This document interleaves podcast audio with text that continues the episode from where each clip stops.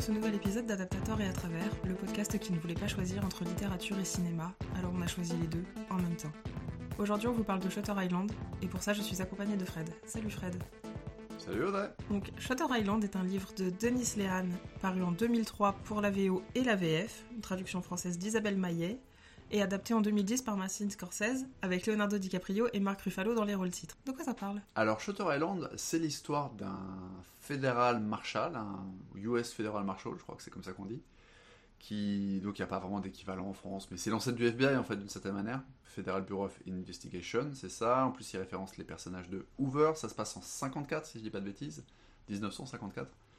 Donc on a euh, le personnage principal qui s'appelle Teddy Daniels, qui est scène d'ouverture sur un bateau avec un, collègue, évidemment, le bon vieux principe des deux flics en binôme qu'on trouve dans, tous les, films de, police, de policiers, depuis euh, L'arme fatale jusqu'à jusqu'à certains euh, inspecteurs Harry. Mais justement là, c'est pas un binôme habituel. C'est la première fois qu'ils travaillent ensemble. Effectivement, c'est la première fois qu'ils travaillent ensemble, puisque le binôme de Teddy Daniels, qui s'appelle Chuck Howell, euh, c'est sa première mission avec lui, voilà, ils se rencontrent. Euh, alors c'est pas très clair d'ailleurs, euh, on a l'impression qu'ils se rencontrent presque sur le bateau. Dès le début, on a un setup qui est un petit peu étrange. Et donc, ils sont sur un ferry qui les emmène sur une île qui s'appelle Shutter Island et donne son nom à l'œuvre, qui héberge un hôpital psychiatrique un peu particulier puisque c'est un hôpital psychiatrique prison. C'est pas juste un truc pour les malades qui sont internés avant d'avoir commis un crime ou un délit. Là, c'est quelque chose pour les ce qu'on appelle en anglais les criminally insane, donc on dirait en français les fous dangereux. Et ils arrivent sur cette île parce que euh, bah, ils ont été mandatés euh, suite à la disparition d'une des patientes, qui s'appelle Rachel Solando. Et voilà, l'histoire va raconter, le, livre et le film va raconter l'histoire de leur enquête. Une enquête un peu particulière puisque bah, on s'aperçoit au fur et à mesure. Alors c'est un film à twist, mais avant même d'arriver au, au gros twist avec un S. quand même, ça dépend comment on le découpe. Avant d'arriver au grand twist final et à ses sous-composantes, il y a quand même une escalade en fait dans les enjeux, dans les, changements de perspective, dans le fait que ah mais à un moment Rachel Solando on va la retrouver, mais peut-être que c'est pas la, vraie Rachel Solando. Donc en fait dès le début il y a une atmosphère un peu d'étrangeté. Enfin dès le début. Dans le film pour moi c'est dès le début parce que la photographie, le choix de la, de la bande son fait que ça pose tout de suite une ambiance euh, très particulière. Euh, au niveau du livre, ça met plus de temps à arriver. Ce qui va se passer, c'est déjà les, conditions de l'évasion de cette patiente. Euh, lorsque le, psychiatre, qui n'est pas le directeur de l'hôpital, mais qui est peut-être le psychiatre chef ou parmi les psychiatres haut gradés qui décident des choses, qui s'appelle Collet, lorsque Collet explique à Teddy Daniels et à Chuck Hall comment Rachel Solando s'est enfuie, on se dit ok, il y a un truc super chelou. Alors est-ce que je suis en train de regarder, enfin de lire à ce moment-là, un Agatha Christie, une espèce de whodunit un peu bizarre, puisqu'on nous explique que euh, la chambre, comme c'est hautement sécurisé comme établissement, il y a un garde, il y a ceci, il y a cela, la chambre est petite, elle ne peut pas se cacher. Bref, je rentre pas dans les détails, mais on vous pose un dispositif euh, narratif, un dispositif d'intrigue qui paraît euh, surréaliste et on se dit bah ok alors il y a quelque chose qui ne va pas dès le départ, rien que dans la manière dont on décrit l'évasion, enfin dont Collet décrit au Marshall l'évasion de la personne quoi. Ça paraît impossible qu'elle se soit échappée à cause du degré de surveillance euh, globalement de, l'établissement et des règles, des horaires, des détails, etc. Oui, puis en plus on voit qu'elle est partie sans ses chaussures, que c'est quand même une île qui est assez escarpée, assez peu, euh, Dans le... peu accueillante, donc on se dit mais elle n'a pas pu aller bien loin pieds nus par le froid qu'il fait, c'est pas possible. C'est effectivement explicité notamment au début du film, je ne sais plus si c'est le cas dans le livre, mais c'est explicité que le, petit, euh, le, petit port l'embarcadère presque, euh, embarcadère débarcadère par lequel le, ferry arrive depuis Boston.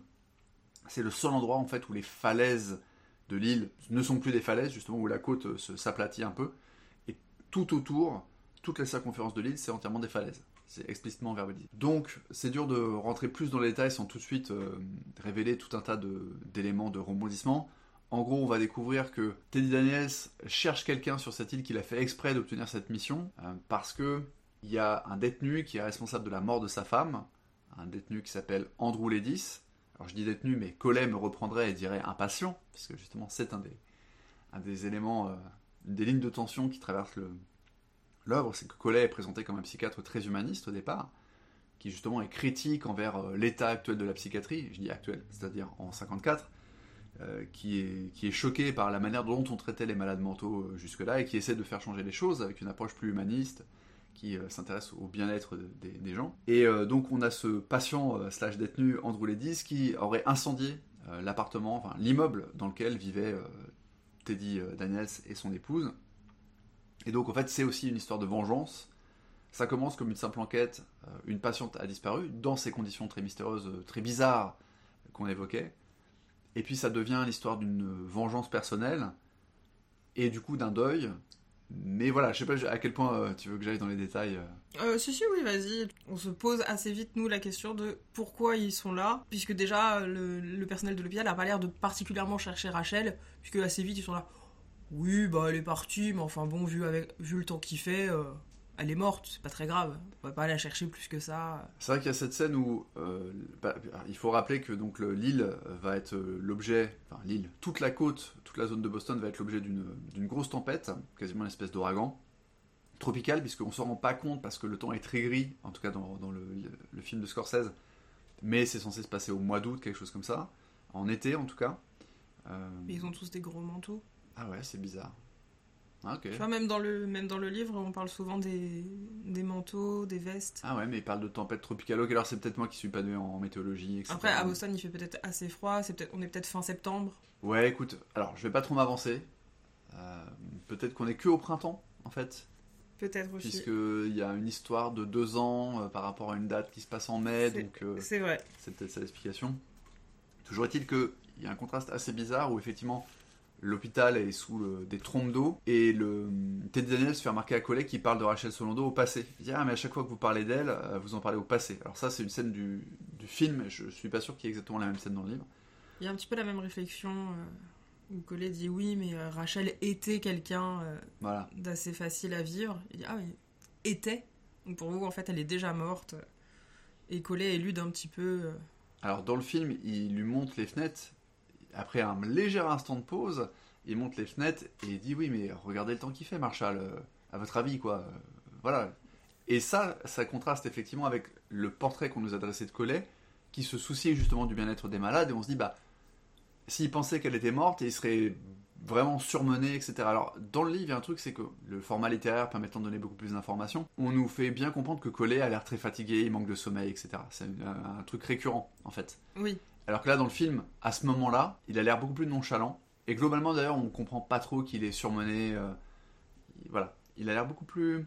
Euh, J'ai pas forcément le terme idéal pour le décrire, mais bien qu'on sent sa bienveillance dans le film, il a l'air un peu distant. Un peu justement comme un vrai psychanalyste euh, qui est difficile à cerner, qui parle pas de lui, alors que dans le livre, on a vraiment des, des insights sur le fait qu'il n'a pas assez dormi, etc., qu'il a plein de travail, que c'est un moment euh, charnière pour lui, etc. Donc en fait, on a cette montée en tension sur, euh, ok, il y a trop de choses bizarres dans cette histoire. Les gens n'ont pas l'air de s'en soucier plus que ça. Et surtout, ils font appel au Marshal pour la retrouver, mais par contre, dès que euh, Teddy leur demande les dossiers des patients ou des médecins pour un peu enquêter, on leur, on leur met un gros stop en non, non, non, vous n'aurez aucun dossier, vous devrez faire votre travail sans aucune aide de notre part, débrouillez-vous quoi. Alors en fait, il a quand même accès au dossier des patients, ce qui permet la scène avec le crayon. Il y a une scène. Il n'a pas accès à leur dossier, il peut les interroger. Si si, il a accès à leur dossier puisque justement, en fait, quand il donc peut-être on, s'y prend mal pour raconter, l'histoire, mais donc schématiquement, les, les marshals, j'ai envie de dire les marchaux, les marshals débarquent sur l'île, on leur fait un petit peu le tour du périmètre, on leur montre les trois bâtiments où on leur explique la, disposition des lieux. Ils rencontrent Collet une première fois, qui leur tient un discours humaniste euh, sur les machins. Il leur donne les détails de la disparition très intrigante de cette Rachel Solando.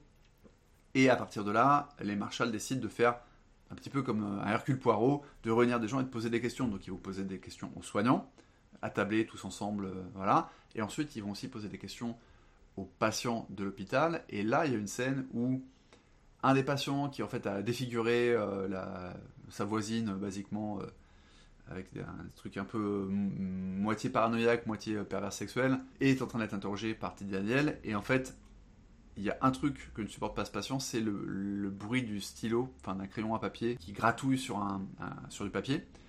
Et c'est explicité au moment de cette interrogation dans le livre qu'il a lu ça dans le dossier, et dans le film, c'est pas explicité comment il sait qu'il supporte pas le bruit du crayon, et par contre, il dit J'ai lu dans votre dossier que vous aviez défiguré votre voisine avec un couteau ou un, du verre cassé, je sais plus, un éclat de verre.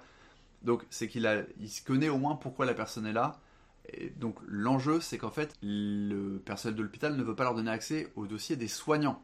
C'est que les dossiers des soignants. C'est que les dossiers des soignants parce que euh, voilà quoi, parce que ça, fait sens. enfin, ça fait sens. Eux, ils utilisent un argument qui est euh, réglementaire en disant bah non, euh, juridiction machin, c'est aussi un truc pénitentiaire patati patata, qui est à peu près le même niveau d'argument que qu'utilisé au début du film dès qu'ils arrivent à l'embarcadère pour leur demander de remettre leurs armes de, de Marshall. Alors que normalement, en tant que marshal fédéral, ils sont censés avoir leurs armes tout le temps, ils sont même autorisés à l'avoir tout le temps. Euh. C'est ça, mais comme c'est un truc pénitentiaire relevant de je sais pas quel truc, ministère de la Santé ou je sais pas quoi, il y a la circulaire B68 euh, d'Astérix et les 12 travaux qui permettent de dire non, vous remettez vos armes. Et donc, le personnel sarc sur l'idée que non, vous, Marshall, n'aurez pas les dossiers du personnel, et du coup, ça, provoque d'ailleurs un premier première réaction un peu virulente de Teddy Daniels qui dit bah on va pas rester en fait, on peut pas faire notre enquête correctement si vous voulez pas nous laisser accès au dossier. Surtout qu'il y a un mystérieux docteur dont on nous dit qu'il a pris le ferry hier, enfin ce matin, en gros on s'inverse, on s'est croisé euh, sans le savoir, qui s'appelle Lester Sheehan. Et lui, euh, donc il est disparu, vous l'avez laissé partir alors qu'il y a une patiente qui a disparu. Ce à quoi Colère répond de façon amusée et amusante, c'est un docteur, bien sûr qu'on le laisse partir. Comme si les, les soignants étaient au-dessus de tout soupçon. Donc là encore, il y a tous ces petits détails de trucs qui ont l'air un peu de travers. Euh, suite à ça, donc Teddy dit bon, puisque ça, on s'en va. Son collègue lui dit mais euh, patron, vous bluffez? Et il dit bah oui et non, quoi. C'est-à-dire qu'en fait, euh, de toute manière, on peut pas enquêter, c'est vrai. mais peut-être, peut-être ça fera changer les collègues d'avis et peut-être il nous remettra le dossier. sauf qu'en fait, la question ne se pose plus puisque de toute manière, la tempête arrive et empêche le ferry de venir chercher les marshals. Ça va donc se transformer en espèce de huis clos puisqu'ils sont bloqués sur cette île avec une météo qui se dégrade. Et donc Teddy Daniels dit euh, on, va, va, continuer à enquêter euh, de moult manières, et à partir de là, il y a une succession euh, d'excursions. Ils vont dans la campagne entre guillemets de l'île et ils se retrouvent dans un cimetière. La tempête empire et ça leur permet de s'infiltrer dans le troisième bâtiment, donc il y a le bâtiment A et B, des patients moyennement dangereux qui sont séparés par genre. Et le bâtiment C, on ne sait pas du coup dans le C s'il y a des hommes et des femmes mélangés ou si c'est que des hommes. Mais en dans tout cas, on ne voit que des hommes. On ne voit que des hommes. Dans le C, c'est les plus, plus, plus, plus, plus dangereux. D'ailleurs, c'est un ancien fort.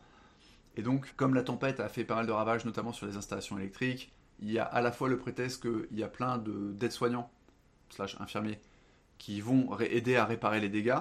Donc, qui vont, euh, des gens qui normalement ne travaillent pas au bâtiment C qui vont y aller. Et en plus, il y a une histoire avec la clôture électrique euh, qui permet de rentrer, machin, bref. Donc, on va avoir cette euh, excursion, et là, en fait, Teddy Daniels se retrouve un moment séparé de Chuck Hall. Il est dans les couloirs, euh, dans la pénombre, il s'éclaire aux allumettes. Euh, ce qui est un motif intéressant quand on sait que bah, il cherche quelqu'un qui est pyromane. Et c'est d'ailleurs la première fois qu'on le voit craquer une allumette. Jusque-là, à chaque fois qu'il fume, on lui allume sa cigarette et il n'y a que quand il est dans le pavillon C qu'il craque lui-même ses allumettes. Hmm. Peut-être que ça sera utile pour la suite de l'histoire. Peut-être. Et là, donc il y a quelqu'un qui d'un seul coup prononce le nom de Andrew Ledis, ce fameux euh, détenu euh, dont le personnel nie l'existence, là encore, hein, parce que Teddy Daniels pose la question au psychiatre collègue, qui dit non, il n'y a pas de Andrew Ledis, et voilà, il n'y a pas de patient 67.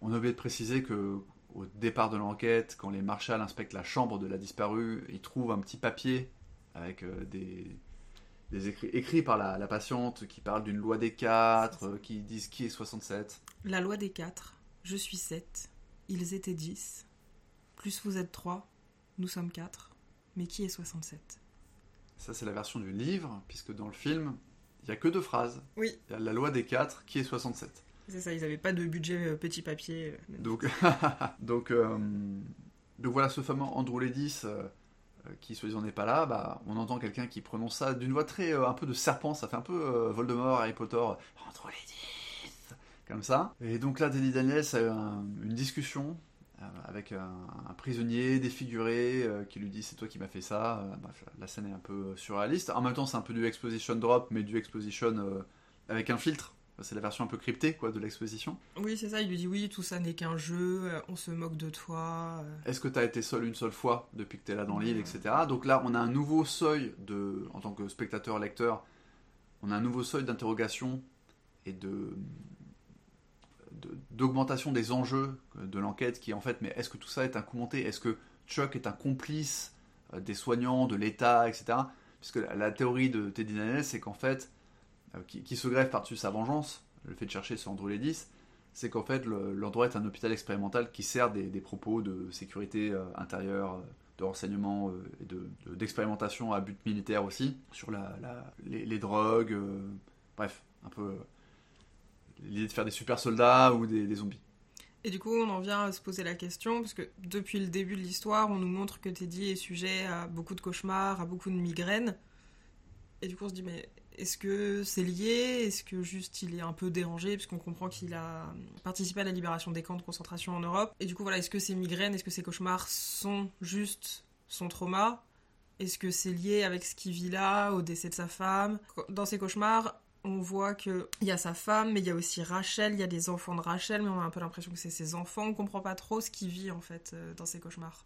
C'est ça, et on sait pas en fait si ces rêves ou cauchemars sont le mélange de flashbacks, parce que même en étant réveillé, il a des flashbacks de la libération des camps. Mais dans ses rêves aussi, des fois, il y a des, trucs liés au camp, mais comme il y a euh, cette Rachel Solando, les enfants, etc.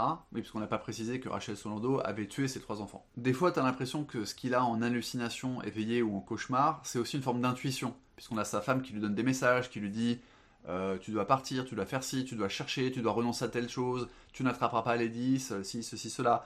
Donc on se dit, ah, est-ce que c'est son inconscient qui lui donne des messages, son instinct de survie ou son instinct d'enquêteur qui sent qu'il y a quelque chose et il y, a aussi le, pardon. Euh, il y a aussi le fait que quand il rencontre euh, un autre médecin-chef, euh, qui est le docteur Nering, on comprend, enfin, il lui fait, il lui fait comprendre qu'il a compris que c'était un ancien nazi qui était venu se réfugier aux États-Unis. Ah, on ne sait pas si c'est un ancien nazi, c'est juste que c'est un Allemand et qu'il a à peu près genre 60 balais ce qui est du coup en 54, enfin disons 50, parce que même si Max, Max von Sydow était plus vieux à l'époque, mais dans le...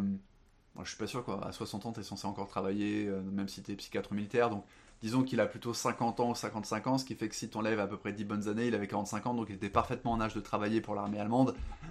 Donc. Teddy ne semble pas avoir beaucoup de doutes en tout cas euh, quant au fait que effectivement ça ressemble un peu aux au nazis qu'il a pu croiser euh, mais Ce n'est jamais élucidé. C'est-à-dire que à aucun moment Max von Sydow dit oui c'est bon je suis un ancien nazi, euh, un ancien nazi, un réfugié, calme-toi. Il lui dit juste mais je suis immigré mais j'ai le droit d'être immigré. C'est l'immigration légale. Avez-vous quelque chose à redire à ça, Marshall?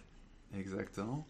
Et donc on a euh, cette surenchère avec le, les propos de ce George Noyce, le patient défiguré du bâtiment C, qui laisse euh, penser Teddy que peut-être en fait son associé, son propre, c'était pas associé le terme, je sais pas pourquoi son son partenaire, voilà, son propre partenaire, Marshall, bah, serait un traître. Euh, ce qui fait sens si on considère que l'hôpital est un truc lié à des projets secrets gouvernementaux, bah, ils peuvent avoir des, des Marshalls qui sont euh, corrompus ou qui sont dans la combine. Enfin, c'est pas, pas choquant. Donc on a une espèce de surenchère paranoïaque en fait. À partir de là, euh, Teddy Danès va y avoir un, moment de tension avec Chuck. il veut à tout prix aller au phare parce qu'il y a un phare sur cette île, phare qui est désaffecté. c'est explicitement mentionné dans le livre assez rapidement dès le début on t'explique que le phare a été euh, mis en. J'ai plus le terme. C'est une station d'épuration maintenant. Euh, ouais, mais il a été mis au rebut. Enfin, tu vois, il a été. Euh, ouais, désaffecté. Mis, en, enfin, mis à l'arrêt, en fait. Je, n'ai pas mes mots ce matin. le, phare a été mis à l'arrêt parce que le Boston Light, je crois qu'il s'appelle comme ça, a été mis en, en, exploitation. Je ne trouve vraiment pas mes mots. Et que donc ce phare du Boston Light était beaucoup plus moderne, etc. Et que donc suite à ça, le, phare de Shutter Island a été mis il a été shut down, voilà. Euh, et, en fait, Teddy pense que dans le phare, il y a les expérimentes, euh, les, le laboratoire secret où on fait des super soldats, des zombies, des machins, des expériences euh, dignes, justement, ou indignes des expériences nazies. Et il veut à tout prix aller dans ce phare, et Chuck lui dit Ok, bah, je, vais, je, vais avec vous, patron. il appelle tout le temps chef dans la version française, parce que moi j'ai écouté le livre en français, et il l'appelle boss dans la version originale. Et là, Teddy lui dit non, non, j'y vais seul, j'y vais seul, en gros, parce que parce qu'il a plus confiance dans Chuck. Mais euh, après avoir euh, tenté d'atteindre le phare et échoué, quand il revient là où ils se sont séparés, euh, il trouve juste une petite cigarette fumante laissée par Chuck et il voit son cadavre en bas de la falaise. Et donc il décide d'aller le chercher. C'est-à-dire qu'en fait, il y a quand même une forme d'ambivalence. Malgré ce moment de méfiance, Teddy Dennis reste un, bah, un ancien soldat déjà. C'est ça, on n'abandonne pas un homme euh, blessé ou mort. On n'abandonne pas ses camarades. Et euh, c'est aussi un marshal, euh, donc il a bah, le, sens du devoir, le sens du travail en équipe.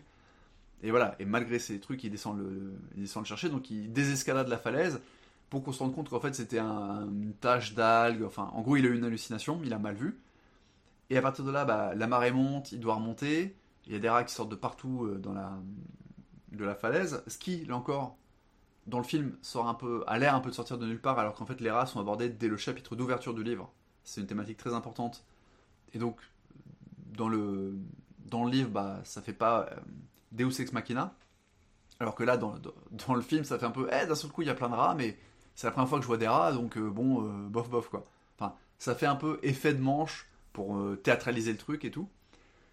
C'est d'ailleurs quelque chose que certaines personnes avaient, certains critiques avaient reproché à Scorsese à l'époque, je pense à des critiques du Masque et la Plume, qui avaient reproché le côté un peu théâtral ou quelqu'un parlait baroque, mais la personne qui parlait de baroque pour les flashbacks des camps, c'était plutôt pour défendre cette mise en image alors que d'autres trouvaient que c'était en gros tape à l'œil, m'as-tu vu, euh, excessif, euh, rococo, euh, voilà. Mais en gros, il commence à réescalader la falaise et il voit en fait, il y a plein de grottes dans les petites falaises. Non, il y a plein de petites grottes dans les falaises de l'île. Et là encore, c'est quelque chose qui a été explicité en amont dans le livre et dans le film. Et il voit de la lumière qui sort d'une grotte. Donc ça l'attire et l'intrigue. Et il rentre dans cette grotte. Et là, il découvre Rachel Solando. La vraie. La vraie, puisqu'on n'a pas précisé, mais entre le moment avant en fait que Teddy et Chuck aillent explorer le bâtiment C, entre-temps collait leur annonce qu'on a retrouvé euh, Rachel Solando. Et il rencontre effectivement une patiente euh, qui, voilà, on va pas détailler plus que ça, mais voilà. Non, qui, semble effectivement un peu en perte de réalité, puisqu'elle finit par draguer Teddy en pensant que c'est son mari, alors qu'elle est veuve de guerre. Tout à fait. Euh, et qu'elle a tué ses enfants à la hache. Non, la hache, c'est une autre. La hache, c'est une autre. Euh, qui, a tué son mari à la hache. Elle, elle les a noyés. C'est ça. Et elle les a ramenés euh, chez elle, elle les a installés à table comme si de rien n'était, et elle a même invité un voisin à boire le thé. Voilà. Et quand il a vu ça, euh, c'est lui qui a, qui a prévenu les, secours que, que quelque chose s'était passé. C'est ça. Donc, on a retrouvé cette Rachel Solando, mais de toute manière, la tempête empêchait les marshals de reprendre le ferry, et de toute manière, Teddy Danes cherchait Sandro Ledis, et donc il va dans le bâtiment C, donc on a raconté tout ce qui se passe jusque-là. Ce qui nous ramène à la grotte, et donc au fait que là, il y a une dame qui se cache, qui elle, pour le coup, a un peu plus l'air d'avoir euh, erré dans la, nature euh, sauvage, les buissons épineux. Elle est quand même plutôt bien maquillée, je trouve. Hein. Euh, ils, auraient pu salir son visage un peu plus, mais elle a les cheveux en vrac. Voilà, ils, ont essayé de faire le truc un peu genre, on y croit un peu plus, puisque pareil, quand on retrouve la vraie, la fausse Rachel Solando, elle n'a pas une seule marque sur les pieds. Donc le truc, c'est comment cette patiente qui est partie sans ses chaussures sur une île qui est basiquement rempli de végétation sauvage et impraticable avec des forêts, des buissons épineux et des falaises, a pu rentrer sans la moindre égratignure où est-ce qu'elle était, est-ce qu'elle était cachée dans le phare, par exemple? Bref. Donc euh, la Rachel Solando de la grotte a l'air un peu plus euh, crédible dans son rôle de rescapé euh, caché, et on apprend que c'était en fait une médecin psychiatre. oui, qu'effectivement c'était une ancienne psychiatre de l'hôpital qui a fini par être internée de force parce qu'elle posait un petit peu trop de questions sur les différentes expériences qui pouvaient avoir lieu dans l'hôpital, parce qu'elle n'était pas tout à fait d'accord avec ce qui se passait, et que plutôt que de, la, de juste la renvoyer pour la faire taire, on a décidé de l'emprisonner. De, la faire passer pour folle. De la faire passer pour folle et de l'emprisonner. Effectivement. Et, euh, et, là, du coup, en fait, elle a voulu. elle est partie, elle s'est enfuie. Et donc, elle explique à Teddy que ça sert à rien de revenir là avec d'autres questions plus tard, parce qu'elle aura changé d'endroit puisqu'elle change toujours d'endroit pour pas justement être retrouvée. Et c'est un nouveau, en fait, euh, donc là encore je vais citer le, le, livre Save the Cat de Blake Snyder sur l'écriture de scénario. Une des, comment dire, lignes directrices de, de son approche, c'est cette idée que les enjeux doivent augmenter au fur et à mesure du film. Et donc là, ce qui est intéressant dans le, le Shutter Island de, bah, de, Léane et de Scorsese. Hein. Pour le coup, je trouve que le film est assez fidèle au livre, on y viendra. Euh, mais en tout cas, la structure est vraiment très proche. En fait, on a d'abord cette idée que les enjeux sont augmentés parce qu'on passe de une femme a disparu à Teddy Daniels veut venger sa femme à Teddy Daniels veut carrément empêcher le gouvernement de faire des, expérimentations. Et là, en fait, on a aussi en parallèle une hausse des enjeux paranoïaques. C'est-à-dire que lorsqu'il a, il passe la nuit en fait dans la grotte avec Rachel Solando, il se passe rien de sexuel entre eux.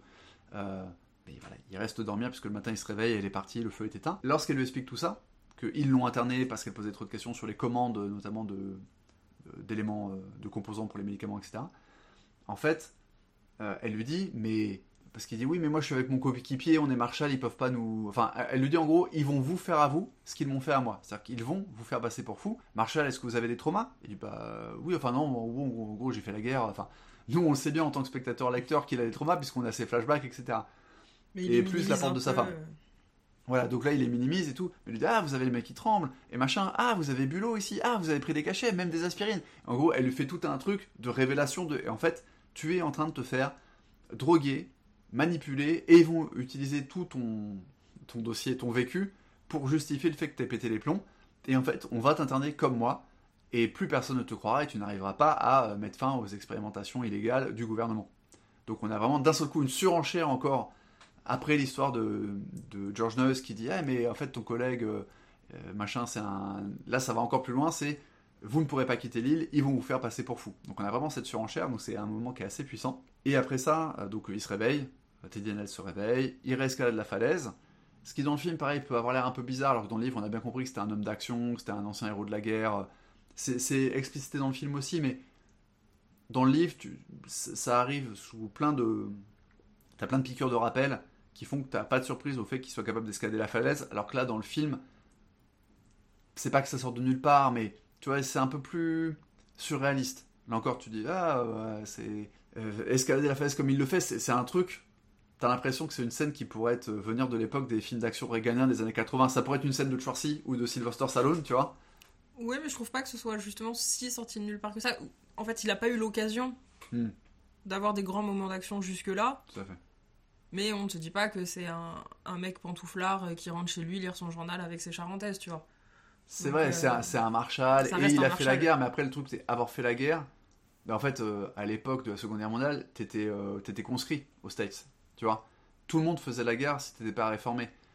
Alors que ce qu'on apprend dans le livre, c'est qu'il a notamment, il a fait, c'est un héros de guerre, tu vois, qui a sauvé des gens, etc.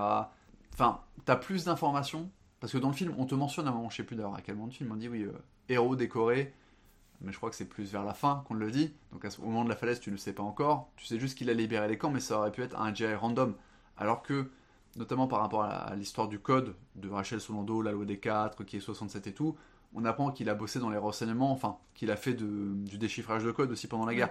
Donc on a plus une idée d'un mec un peu, euh, je vais dire, euh, polymath, mais polymath euh, martial, quoi. C'est-à-dire qui a fait du renseignement, qui a libéré des camps, qui a, tué des gens, qui a, été vraiment parce qu'il a fait les Ardennes. Donc, tu vois, tu sens plus le côté dur à cuire dans le livre que dans le film. C'est pas dramatique, hein, tu vois, mais tout manière, c'est très compliqué d'avoir une appréciation du film une fois que tu as lu le livre avant, hein, parce que les choses qui, tu vois, là je me dis la falaise, ça peut sortir un spectateur du truc, mais moi ça m'a pas sorti puisque j'avais lu le livre. Et la première fois que j'ai vu le film, puisque j'ai d'abord vu le film au cinéma à sa sortie et ensuite j'ai lu le livre là juste pour préparer ce podcast, bah, à l'époque ça m'a pas sorti la falaise. Parce que à l'époque j'étais pris dans mais qu'est-ce qui se passe? Moi je veux savoir la vérité. Qu'est-ce qui se passe? Est-ce qu'il y a vraiment on lui ment? À quel point Est-ce que Chuck c'est un traître? Donc en fait je me suis pas dit ah ouais l'escalade de la falaise franchement c'est pas réaliste quoi. Oui, alors que là, moi, ce qui m'a presque sorti, en fait, ça m'a presque sorti du livre, parce que je trouve que le livre est pas très très bien écrit. Ouais. Euh, justement le voir grimper la falaise. Euh, en fait, on a l'impression juste qu'il il fait une promenade de santé. Pareil quand ils vont au, pavillon C et au cimetière avec Chuck, oui, j'ai juste l'impression qu'en fait ils sont partis euh, presque en pique-nique. Hmm. J'arrive pas du tout à ressentir d'intensité en fait dans ces, dans ces pages-là. Alors qu'ils sont un peu en train de, de braver une île qu'ils ne connaissent pas par des conditions météorologiques un peu dégueu et que ça peut être dangereux, surtout qu'on nous dit que le pavillon C n'a plus de clôture électrique et qu'il abrite les, plus dangereux. Hmm. Mais non, on a juste l'impression qu'en fait, ils vont euh, se, promener au parc. Euh. Teddy sort de sa grotte. Il est récupéré par le directeur en voiture, qui le ramène euh, au, bureau de Collet. Il était persuadé que son coéquipier était un menteur, qu'on lui a caché plein de choses, mais il s'inquiète quand même de ce qu'il est advenu de Chuck, puisque Chuck a disparu au pied de la falaise. Et donc il demande à Collet, est-ce que vous pouvez envoyer des hommes pour le, récupérer. Euh, je veux savoir en fait ce qui s'est passé avec, euh, mon coéquipier. Et le docteur Collet lui répond Mais vous êtes venu seul, Marshall De quel coéquipier parlez-vous? Ce qui, là encore, augmente l'étrangeté de la situation et euh, ça confirme nos doutes, nos, soupçons à nous spectateurs, lecteurs, sur le fait que non, vraiment là, tout le monde se fout de sa gueule dans cet hôpital et qu'en fait, on va le faire passer pour fou, puisque nous, on a vu le Chuck qui était là, on les a vus interagir depuis le début, et on ne peut pas euh, penser que, que c'était une hallucination ou je ne sais quoi. Donc on se dit ah ouais, Collet qui se prétendait humaniste, en fait c'est un c'est un c'est le méchant. Enfin, il fait partie de l'équipe des méchants au pluriel. Et en gros, il, il va essayer de faire passer Teddy pour fou. Et là, c'est un, ça devient kafkaïen, quoi. On te dit, mais non, vous n'avez pas de collègues. Enfin, voilà, c'est vraiment le. J'ai pas d'autre mot que kafkaïen, en fait. Ah, donc là, Teddy, effectivement, il se rend compte que qu'on se, qu'on se moque de lui. D'ailleurs, d'ailleurs, il répond dans, ce truc, après un moment d'étonnement, qui est similaire au nôtre, en fait. Il dit Ah non, euh, quel collègue Ah oui, parce que Collet se fait une digression sur le fait qu'il est dans une, une guerre sur la psychiatrie, machin. Et il dit Et donc vous me parlez d'un collègue, c'est ça? Et là, Teddy Dinas dit un, un collègue? Non, non, collègue pas du tout. Euh. Donc il rentre dans son jeu en quelque sorte. Il rentre dans son jeu et en fait, du coup, il décide de s'enfuir par tous les moyens euh, d'aller euh, rechoper un ferry ou de, parcourir, on ne sait pas, peut-être à la nage les 18 km qui le séparent de la côte. Alors ça, non, probablement pas, c'est pas possible. Mais oui, je crois que le but c'est de prendre le ferry. Et le truc c'est qu'il a une hallucination à un moment, là encore, donc en fait, il se dit en gros, je peux pas laisser Chuck sur l'île.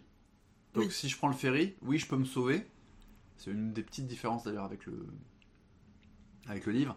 En gros, il se dit, ouais, si je peux... d'abord, il veut aller vers le ferry, mais en fait, euh, il se dit, bah, si je vais au ferry, euh, Chuck, euh, je le laisse sur l'île, etc. Donc, non, il faut que je le sauve d'abord. Genre, toujours ce côté de camaraderie militaire. on, va, on est venu ensemble, on part ensemble, en fait. Quoi. Qui tombe sur un gardien, littéralement, parce qu'il va lui l'assommer pour lui voler son arme pour pouvoir voilà, se, protéger, vu que son arme lui a été confisquée au tout départ. Alors, en fait, ce qui se passe, c'est que il fait une diversion en faisant exploser la voiture de Collet, une très belle voiture d'époque. Il se dirige effectivement vers le phare, donc je sais pas pourquoi il pense que Chuck est enfermé au phare, logiquement. Ou Là où il y a toutes les expérimentations, ils se disent que effectivement Chuck est tombé. Euh, s'il trouve au moins tout le truc de. S'il arrive à trouver les preuves des laboratoires secrets dans le phare, et eh ben, euh, il pourra peut-être ensuite euh, faire venir les forces du continent euh, et ils retrouveront Chuck à ce moment-là. On ne sait, pas exactement quelle est sa logique là-dessus. Une espèce de glissement de je dois pas laisser Chuck seul, enfin je dois pas abandonner Chuck sur l'île, à je dois aller au phare, qui est quelque chose qui l'obsède depuis le début. Hein. Ça, a été verbalisé, mais bon. Donc effectivement, il, assomme un, garde qui, qui, garde le phare, voilà. Il récupère son arme, il rentre dans le phare. Et là, Surprise, il est attendu dans le phare. Ouais, il monte plusieurs étages. D'ailleurs, c'est traité d'une façon assez, euh, comment dire, symbolique. Il y a vraiment un motif de répétition dans la manière dont il grimpe les étages, vu que ça tourne en rond. Euh, alors, je ne saurais pas décrire techniquement la manière dont c'est filmé, mais il y a un moment en fait où vraiment tu as l'impression que c'est comme euh, ça crée un effet de déjà vu. Tu as l'impression que c'est plusieurs fois la même scène, les quelques mêmes frames en fait, parce qu'il y a, je dirais, 3-4 étages à monter. Et les 2-3 premiers étages dans le colimaçon, en fait, à un moment, il est filmé. Euh, en fait, Teddy est filmé de côté. Donc on a un peu l'impression d'un hamster dans une roue. Sauf que c'est pas un hamster dans une roue, c'est un hamster qui monte un, escalier en spirale, avec un motif de répétition. Du coup, il revient à chaque fois au centre de la frame. Ce qui est euh, à la fois censé euh, donner une impression d'étrangeté, mais aussi peut-être accentuer le côté. comment dire La perte de contrôle de Teddy, c'est-à-dire le fait qu'il est, il est prisonnier dans un mécanisme, il est dans un engrenage littéralement en fait. oui, c'est ça, littéralement, il tourne en rond euh, dans, ses pensées, dans son délire. Euh. il s'enferme un petit peu là-dedans. Euh. Dans son délire Mais pourquoi?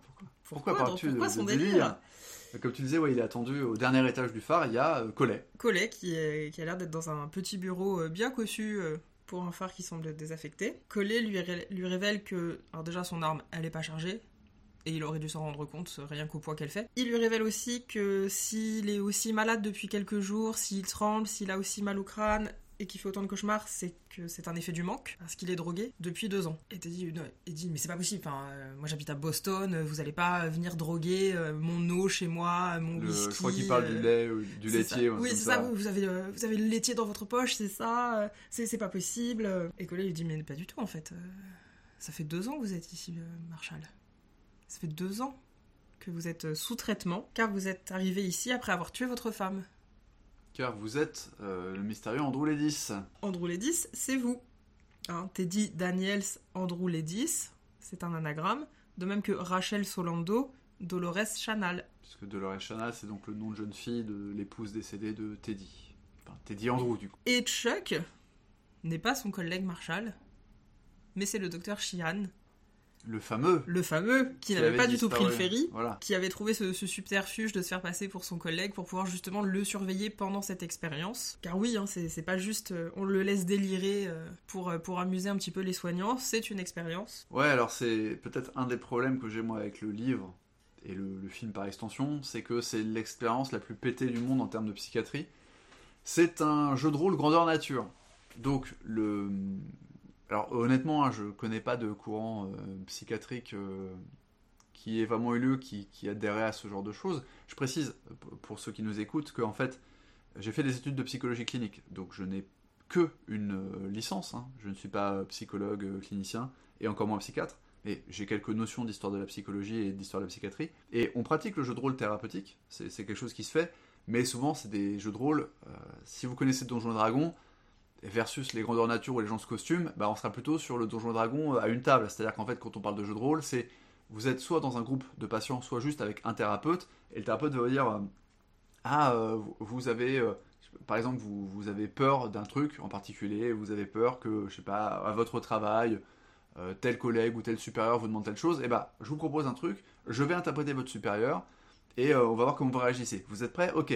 Oui, employé machin, etc. Donc en fait, c'est un jeu de rôle au sens où le thérapeute ou d'autres patients jouent un petit rôle comme ça, mais c'est dans un cadre, c'est pendant 30 minutes, c'est pendant une heure, c'est dans un atelier, il n'y a pas de... C'est pas du grandeur nature, vous n'êtes pas costumé, etc. Ça dure pas pendant 4 jours avec la complicité de tout un hôpital, patient compris. C'est ça, et, là le truc c'est que d'un point de vue purement théorique, l'idée n'est pas inintéressante. Ce qu'explique Collet, c'est que son but, c'était en permettant à Teddy, enfin Andrew du coup, de vivre complètement son fantasme paranoïaque comme quoi il y a des expérimentations, il y a une femme qui a disparu, etc. En fait, il serait confronté, il comprendrait, il prendrait conscience en fait des incohérences de son scénario en essayant de le, vivre vraiment, de le, de enact, de l'agir quoi. Ce qui peut faire sens, c'est-à-dire qu'il y a cette idée un peu, euh, par exemple, les peurs sont quelque chose quand vous avez peur, que je parle pas d'une phobie nécessairement, mais vous êtes un peu anxieux à la perspective, bah voilà, vous avez une réunion, vous allez devoir parler en public. Il faut savoir que la peur de parler en public est encore plus répandue que la peur des serpents chez l'être humain, c'est extraordinaire. Et ben en fait, ça euh, arrive plus souvent de devoir parler en public que de croiser des serpents, c'est peut-être pour ça aussi. C'est vrai, mais il y a d'autres explications euh, évolutionnistes. Mais en gros, euh, vous avez une participation à un colloque qui est prévu, vous allez devoir parler devant 150 personnes dans un amphi de votre profession, vous êtes stressé deux mois à l'avance. Oui, mais en fait, au moment où vous allez être en train de parler, même si vous aurez un pic d'adrénaline, vous allez vous rendre compte que bah, finalement, même si ça fait peur, il se passe rien de grave et même si vous bafouillez, c'est pas grave, etc. Donc en gros, la peur du danger est toujours pire que le danger, ou en tout cas pire que la peur que vous expérimentez quand vous êtes dans l'action. C'est aussi quelque chose qu'on trouve euh, dans les témoignages de certains vétérans de la guerre, par exemple, qui disent tout le problème c'est avant la fusillade, c'est avant l'assaut, ou c'est quand vous êtes en train de faire votre ronde. Donc je pense par exemple à un, un vétéran du Vietnam qui disait ça en gros, le plus stressant, c'est quand je marchais dans la jungle, mais qu'il se passait rien.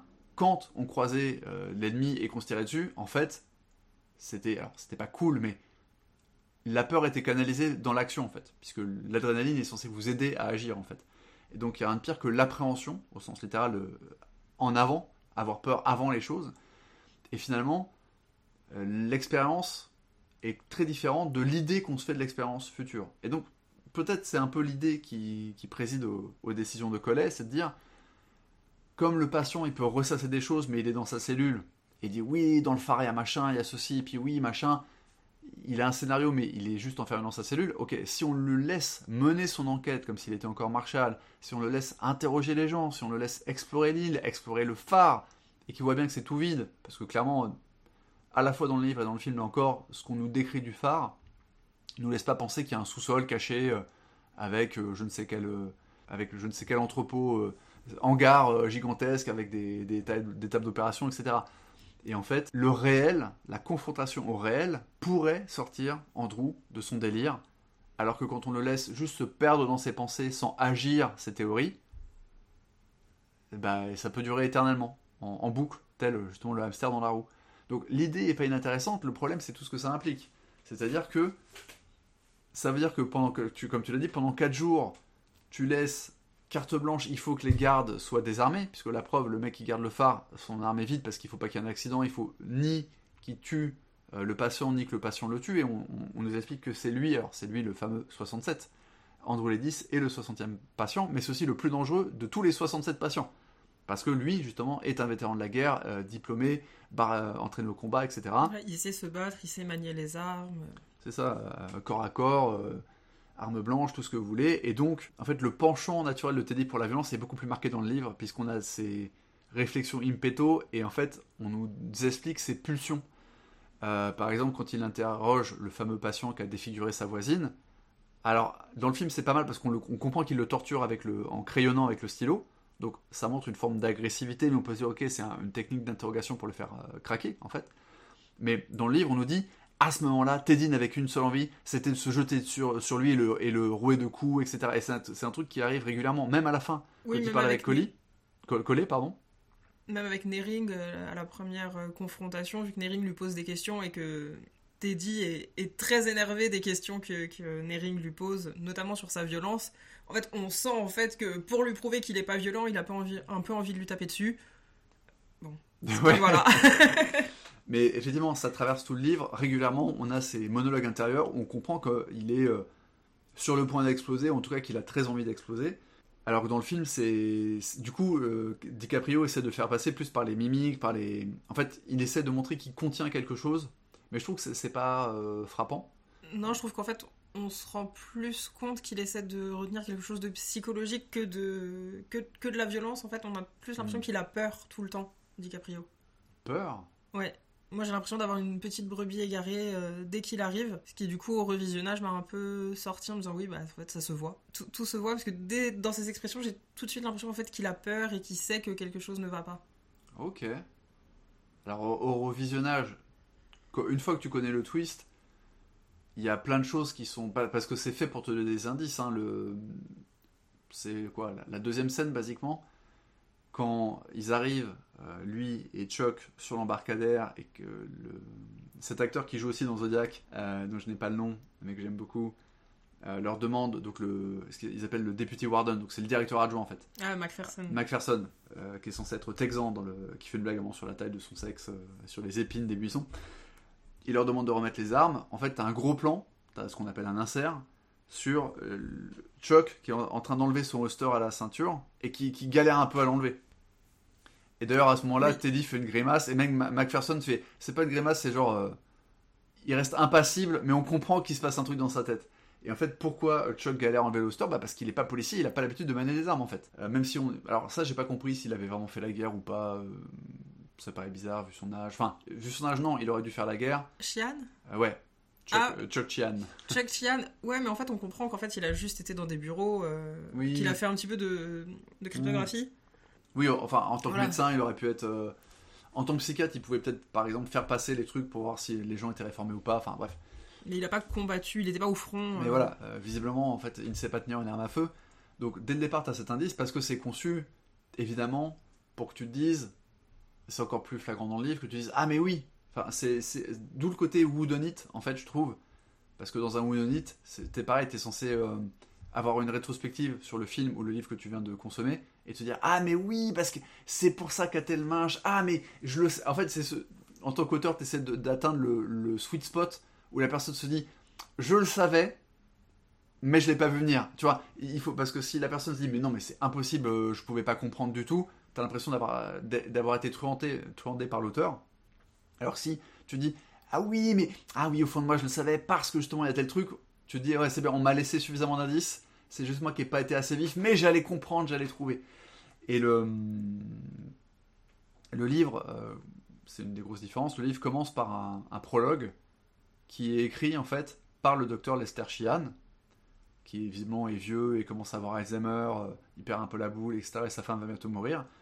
Et donc, on ne sait pas quel âge il a, mais disons 80 ans à peu près, 75, et il dit euh, Oui, je me souviens de cet été-là en 54, quand Teddy Danès et machin, nan, et donc en fait, le truc c'est comme c'est le tout premier chapitre. Le, pardon, le journal est, daté du 3 mai 1993. Donc 40 ans après ce qui se passe sur Shutter Island, donc euh, oui, il a euh, facile 80 ans passés. Euh. Hmm. Et en fait, le truc c'est que entre ce prologue qui est signé Lester Sheehan et le moment dans l'intrigue, qui reste quand même dans le premier tiers, hein, mais le moment où Teddy Daniels apprend qu'il manque un médecin, ce fameux docteur Sheehan, nous lecteurs, on est censé avoir complètement zappé le prologue. comme ce nom de Lester Sheehan ne revient pas pendant plusieurs chapitres, tu te souviens qu'il y a eu un prologue, tu te souviens qu'il y a un vieux monsieur qui parlait, mais là t'as pas retenu le nom. Et donc, quand on dit mais où est passé le docteur Sheehan, tu dis juste ah ouais il manque un médecin, c'est trop louche. Alors du coup dans le film tu ne peux pas avoir cette réflexion puisqu'il n'y a pas de prologue. On commence directement par Teddy Daniels et Chuck Hall euh, sur le bateau. Mais même euh, au niveau du livre, à moins de te dire attends, attends, ce, ce nom me dit quelque chose et d'aller regarder la première page, en fait, il n'y a pas de raison que tu, fasses le lien. Mais techniquement, on t'a donné l'indice. Et tu pourrais dire, bah, si les mémoires viennent de Lester Sheehan, c'est qu'il n'a pas disparu, c'est que comment il peut me raconter une histoire alors qu'il n'était pas sur l'île et qu'il était censé avoir pris le ferry, etc. Ou est-ce qu'il va revenir plus tard dans l'intrigue? Mais en gros, on te laisse cet indice. Et pour revenir au jeu de rôle, parce que du coup c'est là-dessus qu'on parlait, en fait, le truc, c'est que même si l'idée de coller n'est pas forcément complètement folle, il y a, sans jeu de mots, il y a quand même un risque qui est aussi que tu.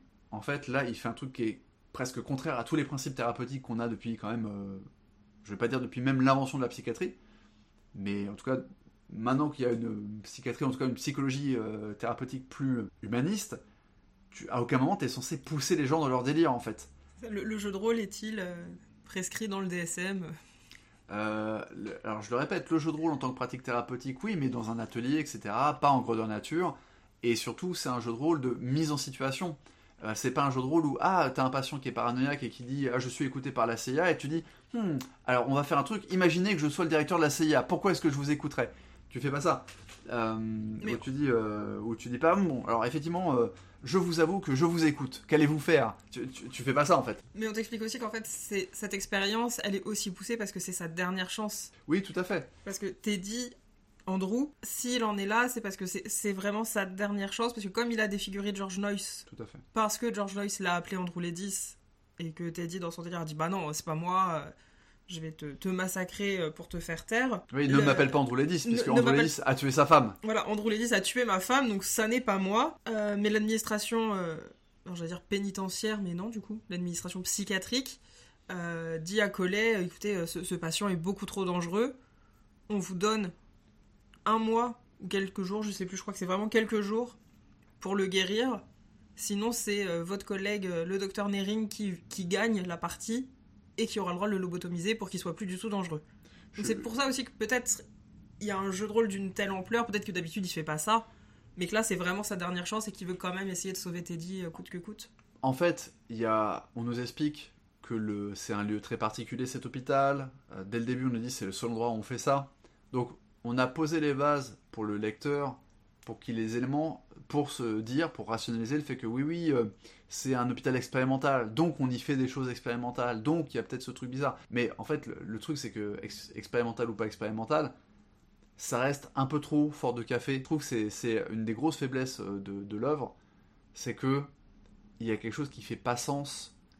Les risques sont euh, beaucoup trop gros. Le fait de faire participer des patients que les autres doivent mentir alors tu peux dire oui, mais ils ont sélectionné les patients qui étaient le mieux capables de mentir, etc. Mais là-dessus, il y a un gros problème de, cohérence et de crédibilité sur euh, à quel point tu, mets, tu fais participer des patients qui n'ont rien demandé, qui sont, ok, euh, ils ont commis des actes violents, mais ils sont considérés comme des malades mentaux et donc des patients à, enfin, à soigner. Euh, bon, visiblement, justement, c'est l'époque où la question du soin et, et, le rapport à la maladie mentale est encore un peu à nos yeux aujourd'hui on dirait archaïque, mais ça c'est un anachronisme, évidemment. C'est facile de se retourner sur la psychiatrie d'il y a 50 ans, enfin 70, et dire oui, oh, c'était des ploucs euh, qui traitaient mal les patients, mais il y a quand même un truc de à quel moment tu, vas demander aux patients de mentir, de jouer des rôles, de réciter des trucs, c'est vraiment...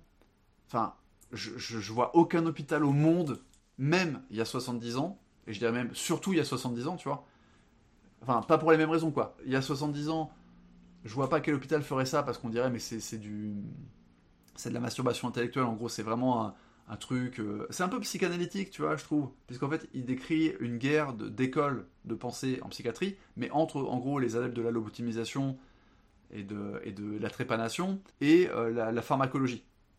Et lui en fait Collet se place dans aucune de ces deux écoles. Puisqu'en fait il te dit bon enfin il n'est pas contre les cachets quand ça permet de calmer un peu. Mais il est dans un espèce de truc que je vais dire euh, psychanalytique, hein, pour aller très très vite, qui se veut euh, voilà, si on laisse le patient exprimer ses fantasmes inconscients, machin, nan, il va comprendre le retour du réel. Il y a un côté comme ça un peu. À ma connaissance, ça correspond à aucune école réelle, en fait, tu vois. Mais donc, il se place entre la lobotomie et la pharmacologie. Mais allez, justement, il y a 70 ans, ce genre d'approche aurait été perçu. Tu vois, ça serait les années 70 à la rigueur, on pourrait dire avec le mouvement hippie, la contre-culture, les psychédéliques.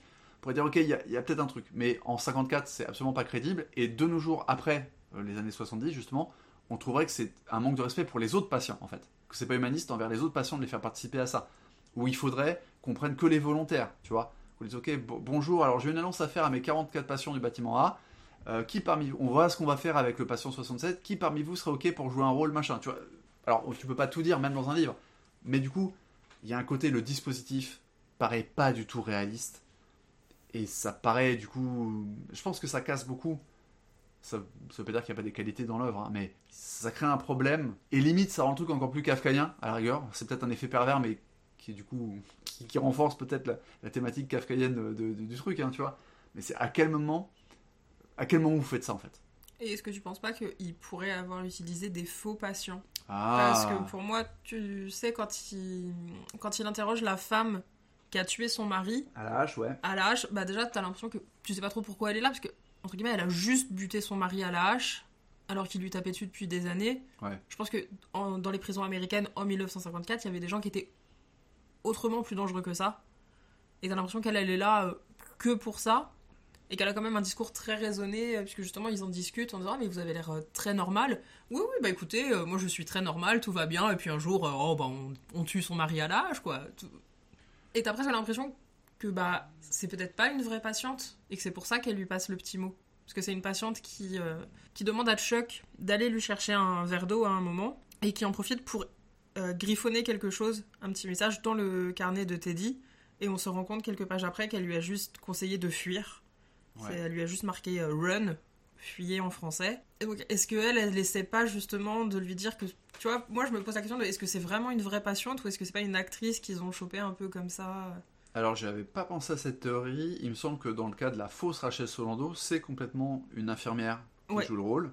Puisque, là encore, c'est pas du tout montré dans le, le film, mais dans le livre, Teddy se rappelle en fait que comme ils se sont caressés, parce qu'elle l'a pris dans ses bras, etc., en fait, la teinte de ses cheveux a un peu fuité sur ses mains. Et il a des traces noires parce que ses cheveux perdent leur coloration. Alors, on te montre pas ça dans le film, effectivement, mais tu vois que l'actrice était déjà une infirmière au tout début. On la voit en tenue d'infirmière. Ah, ok, j'avais pas remarqué. Donc, si tu fais très attention, tu dis, mais j'ai déjà vu cette meuf. Effectivement, tu la vois au tout début euh, en tenue d'infirmière. Euh. Ok, donc faut voir le film deux fois d'affilée en fait pour apprécier le truc. c'est ça. Alors, ceci dit, moi donc j'avais pas du tout remarqué ce détail, mais c'est un peu comme l'histoire du prologue avec Lester Sheehan, c'est le même principe. Vous pouvez pas dire que l'indice n'était pas là. Mais par contre, quand tu connais le, twist, en revoyant le film là, ce qui était marrant, c'est que dès le départ, alors bien sûr, le coup du, du, holster, ça, dès le premier visionnage, je me rappelle que ça, ça m'avait marqué. Et tu vois, je me rappelais qu'il y avait ce truc sur le holster. Peut-être que je l'avais pas très bien remarqué au départ du film, mais que vu la révélation, tu vois, euh, j'avais fait le lien. Je parle du premier visionnage. Mais là, ce qui est intéressant, c'est qu'à part ce côté holster, tu peux voir plein de dans le jeu des acteurs divers et variés, y compris les, vraiment les seconds rôles, par exemple, tu parlais de l'infirmière qui apparaît, etc. Dans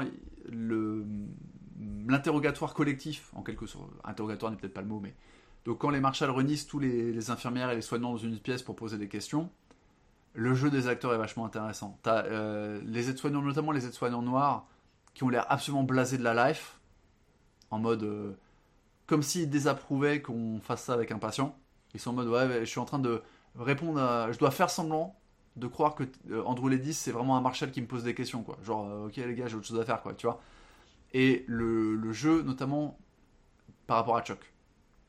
Les jeux de regard entre les infirmières, à un moment quand on leur demande le, sur Lester Sheehan, euh, où est-ce qu'il est? Bah oui, il est, non mais il est parti. Enfin, tu vois, c'est fait exprès que le regard va hors champ. Les infirmières qui disent telle ou telle remarque regardent hors champ et hors champ dans la direction de là où se trouve Chuck.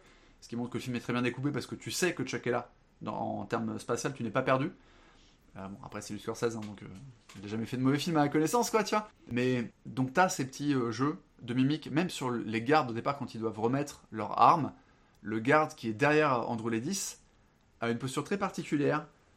À un moment, il desserre les bras et il a, le visage extrêmement fermé. Et en fait, c'est presque un peu. Alors, quand tu connais pas le twist, ça contribue à l'ambiance. C'est-à-dire que quand ils arrivent au débarcadère, tu vois tous les, les gardes en armes ont l'air ultra patibulaires et tu te dis, bah putain, euh, c'est vraiment un établissement de haute sécurité parce que les mecs, il y a deux marshals qui arrivent, donc il n'y a pas de raison d'être sur leur garde et les mecs sont à cran, tu vois.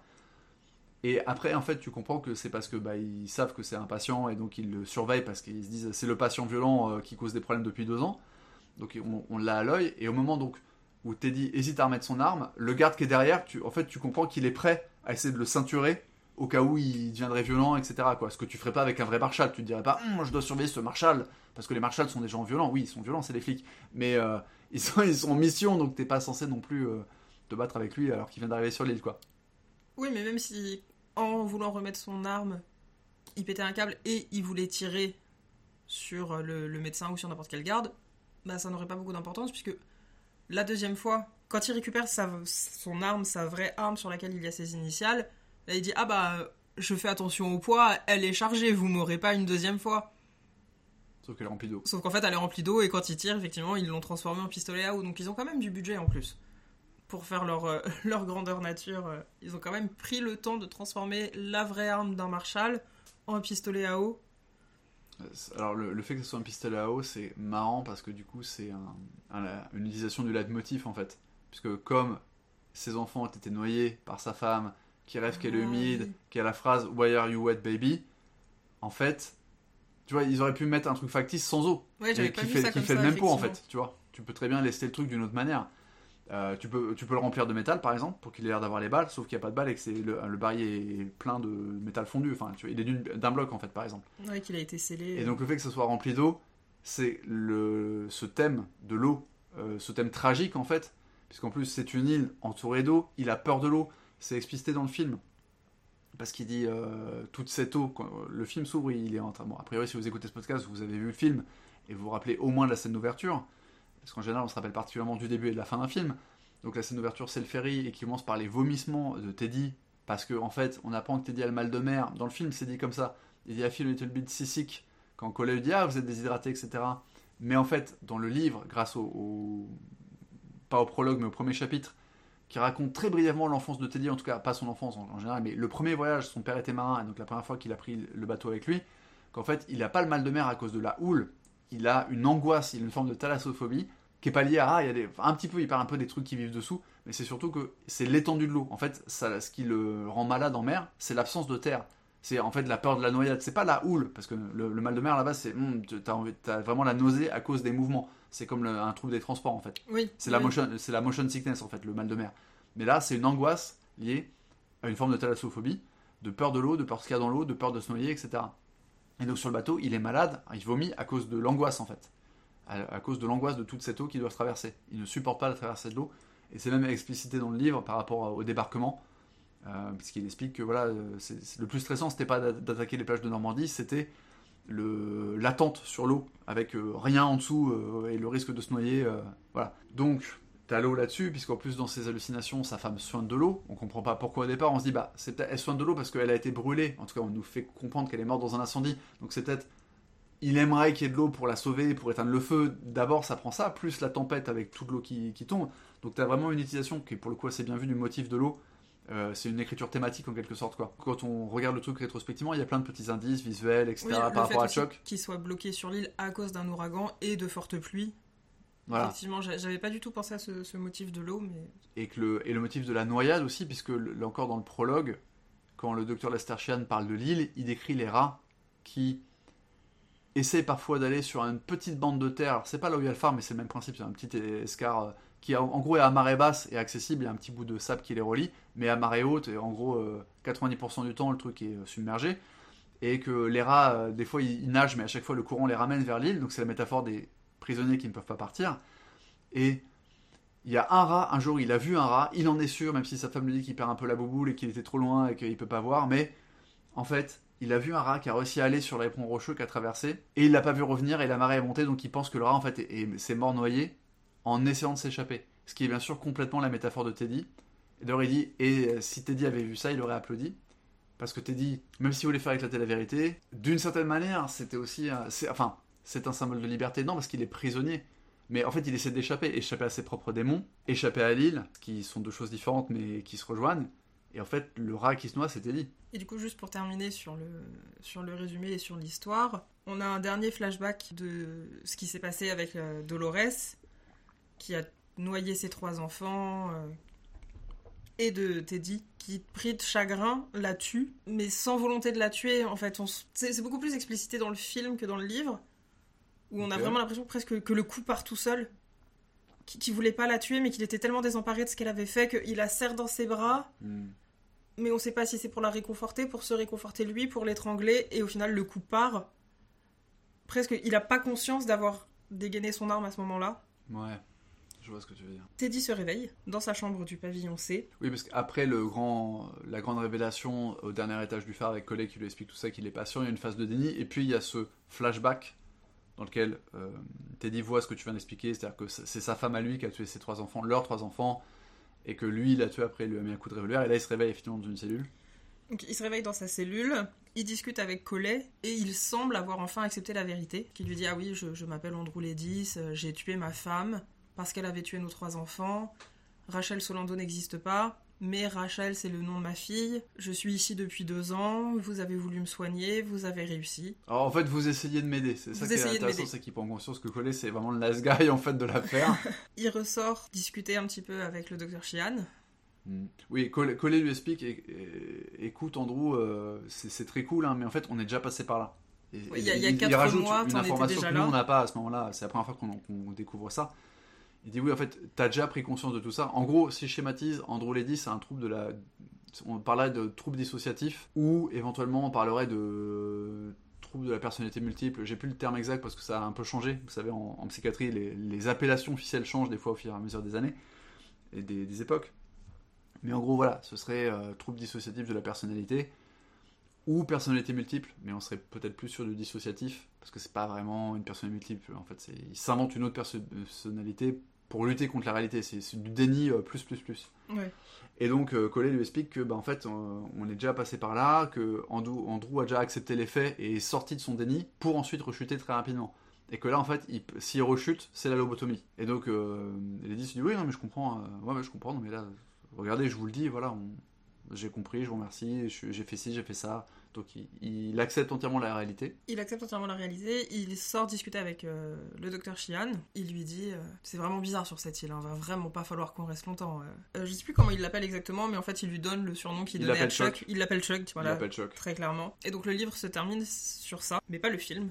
Le film nous donne Alors, une petite phrase. En termes de dialogue. En termes de dialogue, oui. Parce qu'après, la scène finale est la même. La, scène finale est la même, mais le film rajoute une phrase Mm. Où euh, Teddy euh, dit à Chuck c'est vraiment un drôle d'endroit, mais vaut-il mieux vivre en étant un monstre ou mourir en homme libre? Ce qui nous fait comprendre, en fait, dans le film, Martin Scorsese a voulu vraiment insister sur le fait que pour lui, en tout cas, Andrew, il ment quand il dit cette phrase-là, ou quand il appelle Chuck Chuck. Mm. Andrew fait exprès de se faire passer pour fou et de, de montrer qu'il a rechuté, parce que c'est plus facile pour lui de mourir maintenant qu'il a compris la vérité que de vivre en étant encore dans son déni ou même de vivre avec cette vérité, c'est trop dur.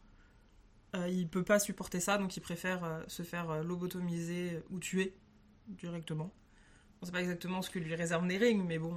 c'est une lobotomie, puisque ça a été verbalisé que c'était la méthode qu'ils allaient appliquer pour le tame, pour le domestiquer pour le calmer et le rendre définitivement inoffensif. Donc il sera pas vraiment mort, mais Donc il, sera pas. Plus Alors le truc c'est que il y a des risques puisque la lobotomie, hein, et c'est pour ça qu'ils appellent ça transorbital, c'est parce que limite en fait on te met, on, voit d'ailleurs.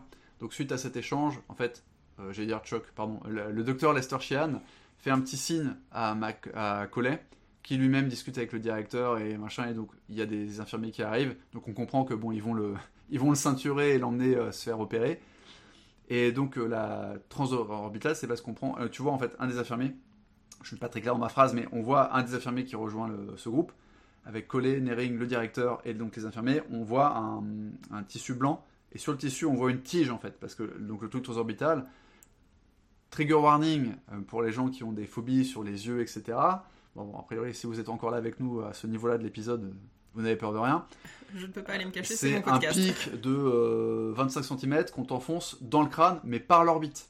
Euh, pour aller... En fait, c'est tiré d'une expérience, enfin d'une expérience d'une anecdote dont vous avez peut-être entendu parler si vous aimez les chaînes YouTube qui parlent de vulgarisation un peu scientifique, un peu psychologique, puisque pendant les constructions de chemin de fer aux États-Unis, en 1800 et quelques, il y a un mec qui a eu un accident, je ne me rappelle plus de son nom, il avait un, nom de famille, un patronyme anglo, anglo-saxon, il se prend un éclat en fait, à cause d'un truc de dynamite euh, qui explose ou machin, et en fait l'éclat euh, rentre dans son cerveau, mais ne le tue pas, et en fait par contre ça euh, abîme le préfrontal, le cortex préfrontal, et à partir de là il développe en gros l'équivalent d'un syndrome de la tourette si vous voulez, mais il perd son inhibition sociale. Donc il dit des gros mots, il est agressif, il. Il est désinhibé, littéralement, et on comprend que cette zone du cerveau, en fait, régule le comportement. Et à partir de là, les gens vont se dire Hey, mais si on allait nous-mêmes attaquer telle ou telle zone du cerveau, en visant plus ou moins bien, on pourrait modifier le comportement des gens. Euh, et donc, alors c'est contre-intuitif parce que ça parle d'un mec qui est désinhibé et que là, on le fait plutôt pour inhiber les patients. Mais en gros, cette idée d'enfoncer un bout de métal euh, dans le crâne vient par là. Et évidemment, à l'époque, plutôt que de percer la, boîte crânienne, etc., c'est plus simple. Donc ça ne doit pas être confondu avec la trépanation. La trépanation, c'est on enlève un bout de crâne pour laisser entre guillemets le cerveau respirer, c'est pour faire baisser la tension, la pression artérielle dans le cerveau. On considère que si on fait, euh, on dégage une petite cavité dans la boîte crânienne, ça fait baisser la tension parce que la, matière euh, cérébrale peut un peu plus sortir du crâne, pas déborder, hein, mais juste elle peut être gonflée à l'endroit où tu as fait la trépanation, et que c'était censé, supposait-on, euh, calmer les gens parce que justement la, faire baisser la pression dans la boîte crânienne. Bon, à ma connaissance, euh, ça n'a pas de vertu, mais voilà. Je ne suis pas médecin psychiatre, je le rappelle. Et donc, la lobotomie, c'est par contre, ça passe par devant, voilà, parce que c'est plus tendre. donc, c'est potentiellement extrêmement douloureux. Et surtout, les mecs, enfin, je veux dire, on n'avait pas d'IRM, hein, donc les mecs visaient à peu près au jugé. Donc, tu imagines la quantité de gens qui, en fait, euh, se sont retrouvés avec des séquelles euh, qui n'étaient même pas le but recherché de l'opération. Aujourd'hui, évidemment, on considérait que la lobotomie, c'est un truc euh, absolument macabre, barbare, etc. Mais bon, on pratique encore les électrochocs à Sainte-Anne. Et. Encore main.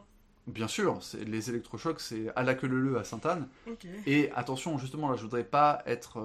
je me permets de mettre un peu de contexte, parce que dit comme ça, bah voilà, ça paraît barbare, et c'est pour ça que je parle des électrochocs juste après la lobotomie. Mais en fait, les électrochocs ont des vertus. Le problème, c'est que c'est des vertus euh, à moyen terme. En gros, ça calme euh, les patients schizophrènes notamment. Ça les rend un peu amnésiques aussi euh, après, dans les jours qui suivent. Mais en gros, ça a des effets pour calmer les gens, mais ça dure pas éternellement. Donc c'est pas si vous avez une crise de bouffée délirante ou si vous êtes diagnostiqué schizophrène et qu'on vous fait une séance d'électrochoc, alors je dis une séance, c'est peut-être 2-3 séances à se passer, mais si on fait une session d'électrothérapie, ça s'appelle comme ça, ça s'appelle électrothérapie, et ben en fait, euh, vos symptômes vont baisser un certain temps, mais pas définitivement. Donc c'est pas une guérison. Ouais, c'est du palliatif. C'est du palliatif en quelque sorte, euh, mais c'est encore utilisé. Alors barbare, pas barbare, c'est toujours un peu facile de l'extérieur de juger. Tout manière, la santé mentale, enfin la psychiatrie reste quelque chose d'extrêmement frustre. C'est paradoxal parce que la médecine de toute manière euh, est, assez frustre. Tout dépend de par où vous regardez. C'est-à-dire qu'on est capable de faire des voilà de, des, des transplantations d'organes, etc. Donc d'un certain point de vue, quand on compare avec ce qui était le cas il y a 50 ou 150 ans, bah, c'est déjà de la science-fiction. Mais je pense que dans 150 ans, si les courbes technologiques suivent leur cours, on regardera encore l'époque d'aujourd'hui, même les transplantations d'organes, comme un truc très simple, très sommaire, très barbare, et une espèce de préhistoire euh, de la médecine. Et sur le côté euh, psychiatrique, c'est pire parce que, comme tout est question de neurotransmetteurs, etc., parce que oui, euh, la, psychiatrie, hein, c'est de la biologie, hein, enfin, votre vie intellectuelle, votre vie mentale, elle vient du fait que vous avez un système nerveux central et des, euh, neurotransmetteurs, etc. Donc c'est de l'électricité, de la chimie. Et en fait, on comprend de plus en plus de choses, mais c'est très dur d'interagir. C'est-à-dire que même les antidépresseurs, par exemple, ça marche pas sur tout le monde. Et même les gens chez qui ça marche, il faut parfois qu'ils essayent 4 ou 5 types d'antidépresseurs différents avant d'avoir un résultat. Donc on est en fait en train de tâtonner. Il y a du progrès, mais c'est du tâtonnement. Donc voilà, euh, tout ça pour dire que euh, ce qui attend euh, Andrew Ledis, c'est une lobotomie. Ce qui, du coup, n'est pas un suicide, mais par contre, enfin, on parlait tout à l'heure dans l'épisode précédent, c'est pas un suicide dans le sens où ça va arrêter son, rythme cardiaque, mais c'est potentiellement un suicide identitaire, puisque il n'aura sans doute plus conscience de ce qu'il a fait, il se rappellera plus qui il est. Enfin, l'idée, c'est qu'en fait, il va être lobotomisé au sens où on l'emploie dans le mot vulgaire, c'est-à-dire qu'il va être transformé en légume donc il aura plus le souvenir de ce qu'il a fait, ou il ne souffrira plus, même s'il s'en souvient, il y aura une espèce de distanciation entre ses souvenirs et le ressenti. Bref, en gros, il va s'anesthésier. C'est comme un shoot médicamenteux, mais définitif. Et effectivement, la phrase n'est pas présente dans le livre. Et d'ailleurs, Denis Lehan a déclaré chez Larry King qu'il y a une question à laquelle il ne répondrait jamais sur son travail, c'était expliquer la fin de Shutter Island. Alors que sur la page Wikipédia anglophone du film, on trouve une déclaration de Denis Lehan, sans doute parce qu'il parle uniquement du film et de pourquoi il y a cette phrase de rajouter, et il dit Selon moi, il a un flash. À ce moment-là, il comprend, en fait, il est vraiment lucide.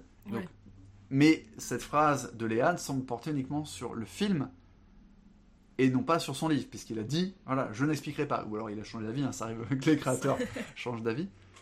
Mais euh, voilà, mais effectivement, le film, par contre, n'a pas trop d'ambiguïté là-dessus. Je trouve que. En fait, je sais pas, moi, tu, comprends qu'il a pas chuté, en fait. Parce que justement, là, en fait, d'ailleurs, il, dit c'est un endroit étrange, mais il dit cet endroit me fait me demander. Oui. Il me fait me poser la question qu'est-ce qui est le mieux ou le pire euh, Vivre comme un monstre ou mourir euh, comme un, homme bon? Et en fait, même dans son visage, on voit à ce moment-là qu'il est plus apaisé, il a les traits un petit peu plus relâché. Tout à fait. Euh, comme s'il avait passé une très bonne nuit de sommeil, ce qui n'est pas le cas au vu des flashbacks. Il est en paix avec lui-même, il est, en tout cas il est en paix avec le choix qu'il va faire pour rester en paix. Euh, et tu retrouves ça dans le, livre, dans le sens où il y a une plus grosse ambiguïté parce que le narrateur, euh, qui est une espèce de narrateur omniscient, mais très taquin, parce qu'on ne cache plein de choses, euh, dit il se tourna vers Chuck. Et le fait, tu vois, comme ça, un narrateur, il pourrait dire le docteur Lehan, Chian, pardon, Lester Chian.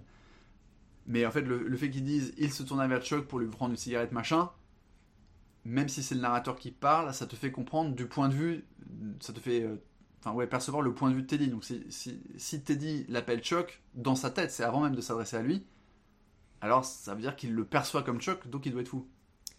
Oui, mais en même temps, la toute dernière phrase peut te faire dire Ah, c'est bizarre parce que. Donc, je ne sais pas, Chuck, vous croyez qu'ils nous ont démasqués? Non. Chuck inclina la tête en arrière, plissa les yeux sous le soleil, puis sourit à Teddy. On est bien trop malin. Ouais, Rudement malin, pas vrai. Ça pourrait être genre, ah t'as vu, je suis tellement malin que là je vais te faire croire que j'ai rechuté. Alors que non. Mais comme je sais ce qui m'attend, c'est ce que je veux. Elle peut être comprise comme ça. Moi, c'est pas comme ça que je la comprends, mais là, en la relisant, j'ai eu un petit truc de Ah, mais peut-être qu'effectivement, euh, rudement malin, t'as vu, je, je me fais penser, je me fais passer pour un mec qui a rechuté. Euh. Je vois ce que tu veux dire, ça peut fonctionner comme ça. Je trouve que le, la partie, dans la version littéraire, la partie qui te permet de raccrocher les wagons avec euh, l'interprétation de Scorsese, c'est plutôt le début. Tu parlais des traits euh, relâchés, euh, détendus de DiCaprio. T'as ça dans le, dans le livre, c'est explicité que, genre, je sais plus quels sont les termes, mais ah, il était, il s'était jamais senti aussi bien depuis plusieurs mois. Ah, la météo était calme, les odeurs sentaient bon. Enfin, on te pose un truc vraiment de, hey, Teddy Daniels, il est, il est ultra détendu et en fait, du coup, ça se prolonge avec la, la révélation qu'il a eue. C'est-à-dire, l'impression que ça y est, il est guéri en fait. Pour être aussi détendu, c'est pas parce qu'il est dans le déni, parce en fait, si tu es dans le déni, tu cherches entre les 10, tu cherches les. Enfin, tu vois, tu peux pas être détendu si tu es encore dans ton délire euh, paranoïaque, etc. Donc en fait, s'il est aussi détendu, c'est parce qu'il est encore dans son état de lucidité. Et même si la suite de l'échange est beaucoup plus ambiguë, le fait qu'on t'ait posé cet état de lucidité te fait dire Mais attends, comment il peut être aussi détendu Pour après dire choc. En même temps, ça donne un retournement, c'est-à-dire que tu commences le dernier chapitre par Waouh, il est très détendu, très, lucide. Et ah bah non, il est plus lucide, il appelle choc. Et euh, mon dieu, que c'est dramatique. Mais je pense que ça, ça rejoint l'interprétation que donne DiCaprio euh, dans son jeu. Euh, tu vois, c'est que ouais, il est extrêmement détendu. et donc, c'est parce qu'il est en paix avec lui-même, etc. Voilà. D'ailleurs, Léane dit de, de, ce livre que c'est un roman gothique et que Mystic River, parce que c'est lui aussi qui a écrit Mystic River, adapté ensuite par Clint Eastwood, avec Sean Penn et Kevin Bacon notamment, et, et Tim, Tim Robbins, très bon, très bon acteur aussi. En fait, il dit de Mystic River que c'est une tragédie. Parce que du coup, dans Mystic River, il y a un côté euh, effectivement tragique là-dessus. Il ne décrit pas Shutter Island comme une tragédie. Même si on peut trouver que la fin est tragique, que la fin est, triste, etc. Mais il se focalise sur le travail d'ambiance, euh, etc. Donc en gros, ouais, je pense que la, la fin est. Pour moi, il n'y a pas d'ambiguïté. Il est parfaitement lucide. Mais la première fois que je l'ai vu, alors je l'ai vu à sa sortie, hein, donc ça commence à remonter. Ça m'a pas frappé autant. J'ai trouvé la fin beaucoup plus ambiguë parce que une fois qu'il y a cet euh, échange et que on voit Teddy Daniels s'éloigner dans les jardins de l'hôpital, accompagné par les docteurs et les aides-soignants et aller vers son destin, on a un dernier plan sur le phare. Et le truc, c'est que le phare, c'est censé être l'endroit où on fait les expérimentations, et donc logiquement, tu pourrais dire, dans son délire, c'est là où on fait la lobotomie. Alors que pas du tout, en fait, puisque la lobotomie, c'est un truc qui est pratiqué dans tous les hôpitaux à l'époque, Et donc ça peut être fait dans n'importe quel bâtiment. C'est juste qu'on n'a vu aucun bloc opératoire en fait. Mais ils vont pas effectivement s'embêter à aller jusqu'au phare euh, qui est très inaccessible. Un phare c'est pas très grand. Euh. À mon avis les blocs opératoires sont ailleurs que C'est ça. Donc il n'y a rien qui pourrait te laisser penser que le phare est un lieu euh, secret. Et pour moi, aujourd'hui, il n'y a plus d'ambiguïté. C'est sûr que c'était vraiment le, délire d'Andrew Ledis. Il n'y a, pas de, machination pour cacher les trucs expérimentaux. Et le fait de te montrer le phare, en fait, à l'époque, je l'avais compris comme Ah, mais du coup, si on te montre le phare, c'est qu'on veut te dire qu'il va être lobotomisé dans le phare. C'est le fameux effet Kulashov. Hein. Euh, quand deux plans s'enchaînent, tu crées un lien logique entre les plans. Euh, voilà.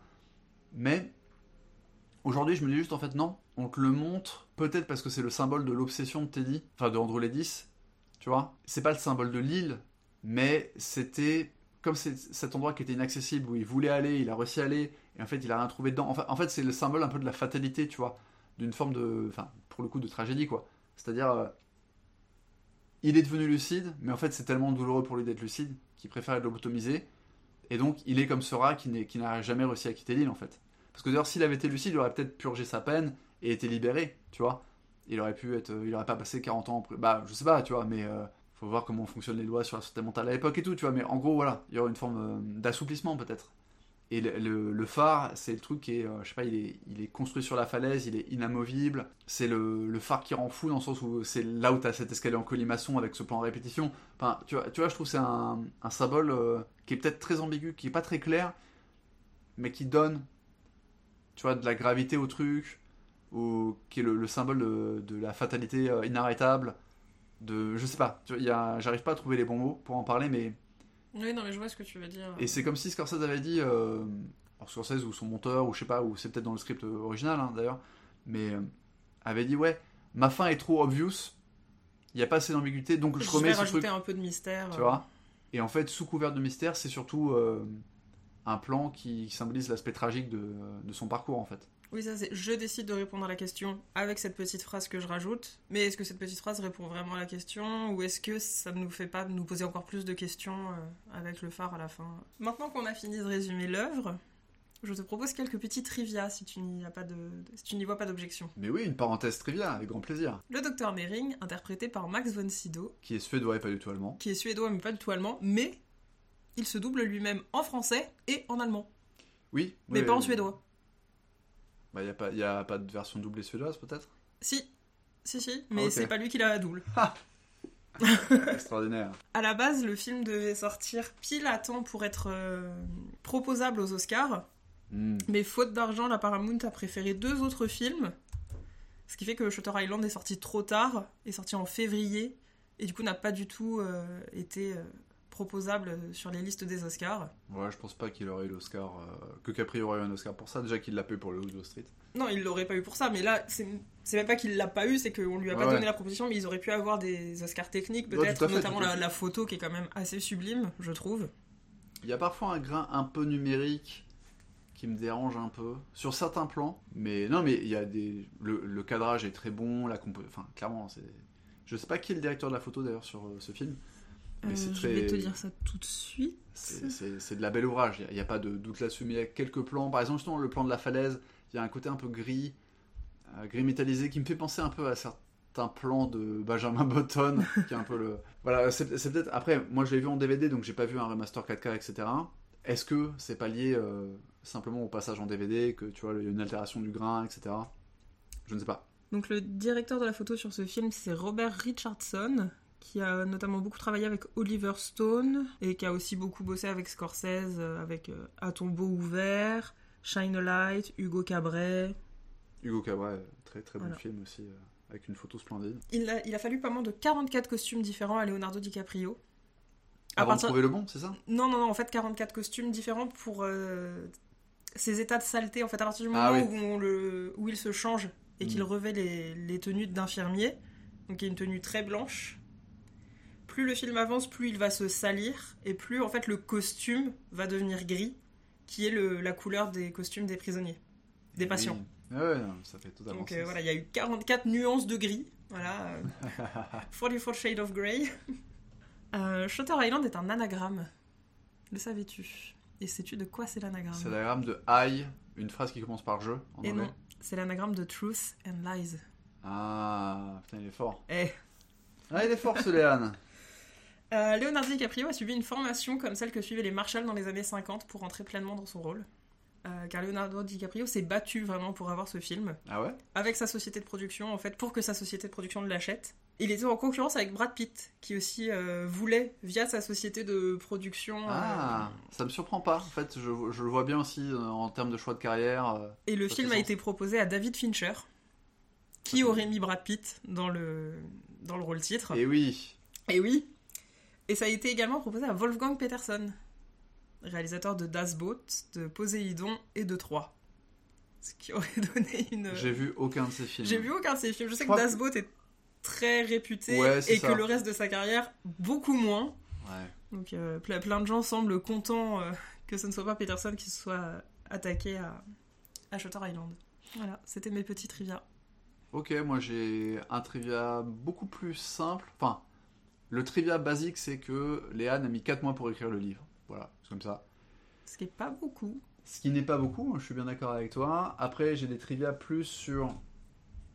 un peu plus élaborés sur l'interprétation.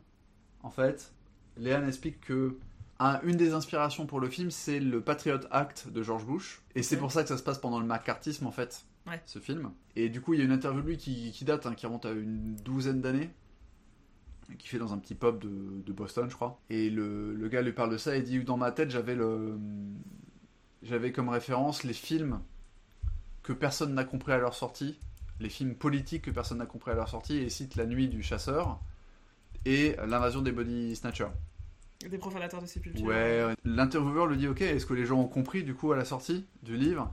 Et dit non, absolument pas, les gens n'ont rien compris, sauf les Français. Je ne sais pas pourquoi, les Français ont parfaitement compris. Cocorico. Et alors, je sais pas à quel Français il fait référence, je suppose que ça, son agent lui a fait parvenir des critiques, tu vois, de, revues de cinéma ou de revues littéraires. C'est ça, il a écouté Le Cercle. Et, et je pense qu'en fait, c'est lié à la tradition de surinterprétation des intellectuels français, qui, et qui en plus euh, sont en grande partie notés par des, des, des pro-marxistes. C'est très, très flagrant dans les élites intellectuelles, culturelles françaises. Et donc, clairement, les mecs ont vu. Euh, le macartisme et donc le côté en fait kafkaïen, le, en fait le lien que Léane voulait faire consciemment entre la persécution politique, même si euh, dans le cas de McCarthy, euh, il y a des archives qui ont été déclassifiées, il y a des choses, on l'accusait de certaines choses et en fait c'est pas du tout vrai. Par exemple, vous avez peut-être entendu parler du procès des époux Rosenberg. Moi je suis né en 1980 et à l'école on m'enseignait que les époux Rosenberg étaient d'injustes victimes du McCarthyisme accusées à tort, sauf que depuis les archives du KGB ont été déclassifiées les archives de l'URSS, et on sait que c'était vraiment des agents soviétiques qui ont contribué à transférer les informations relatives à la bombe nucléaire à, l'URSS. Donc, vous pouvez être anti ou pro-communiste, ça c'est un autre débat, mais par rapport à ce qu'on reproche à McCarthy, il y a une, exagération. Après, le personnage avait lui-même des ondes d'ombre, hein.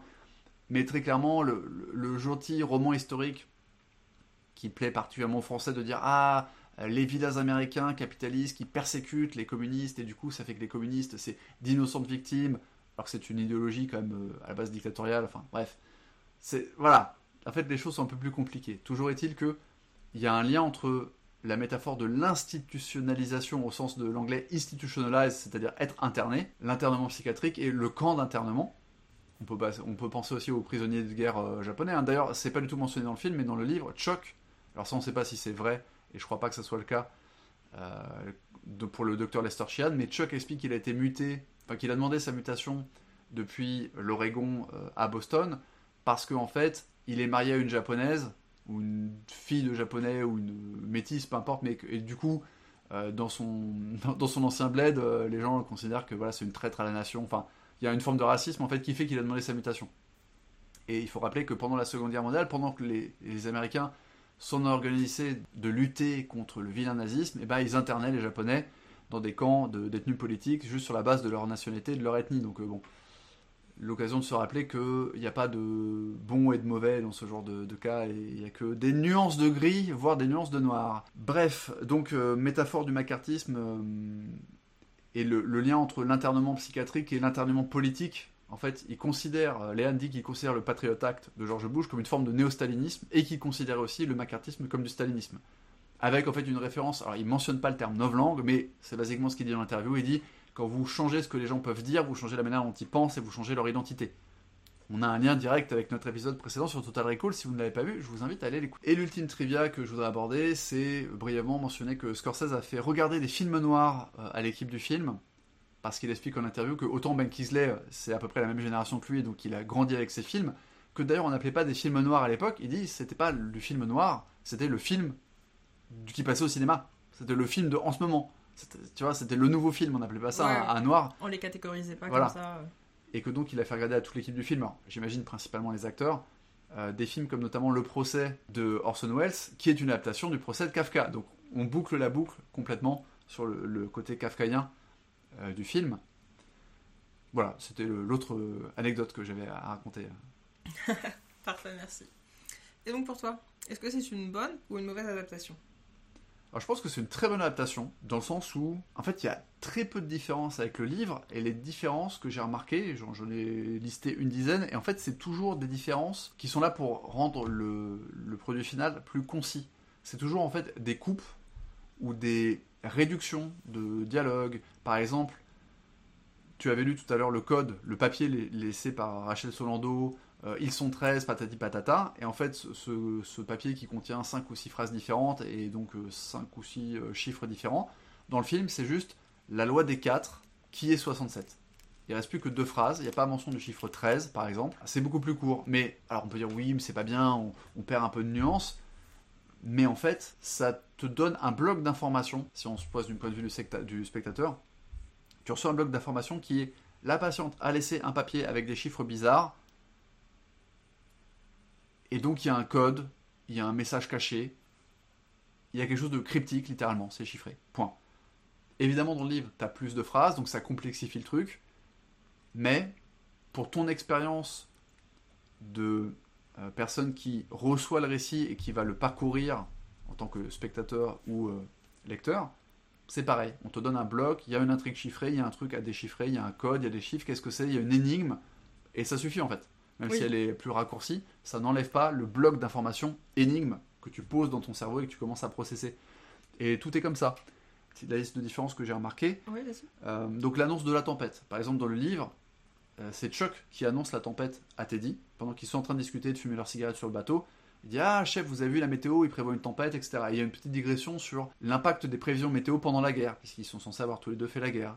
Voilà, alors que là, dans le film, c'est pendant que Chuck et Teddy sont en train de discuter, il y a le marin, le, capitaine du ferry qui sort, qui leur dit Ouais, bon, dépêchez-vous, hein, quand on arrive sur l'île, on, veut partir vite. Ils lui disent Ah bon, pourquoi vous êtes pressé Et moi, je m'attendais à ce qu'ils disent Oui, l'île porte malheur, ou un truc comme ça, tu vois.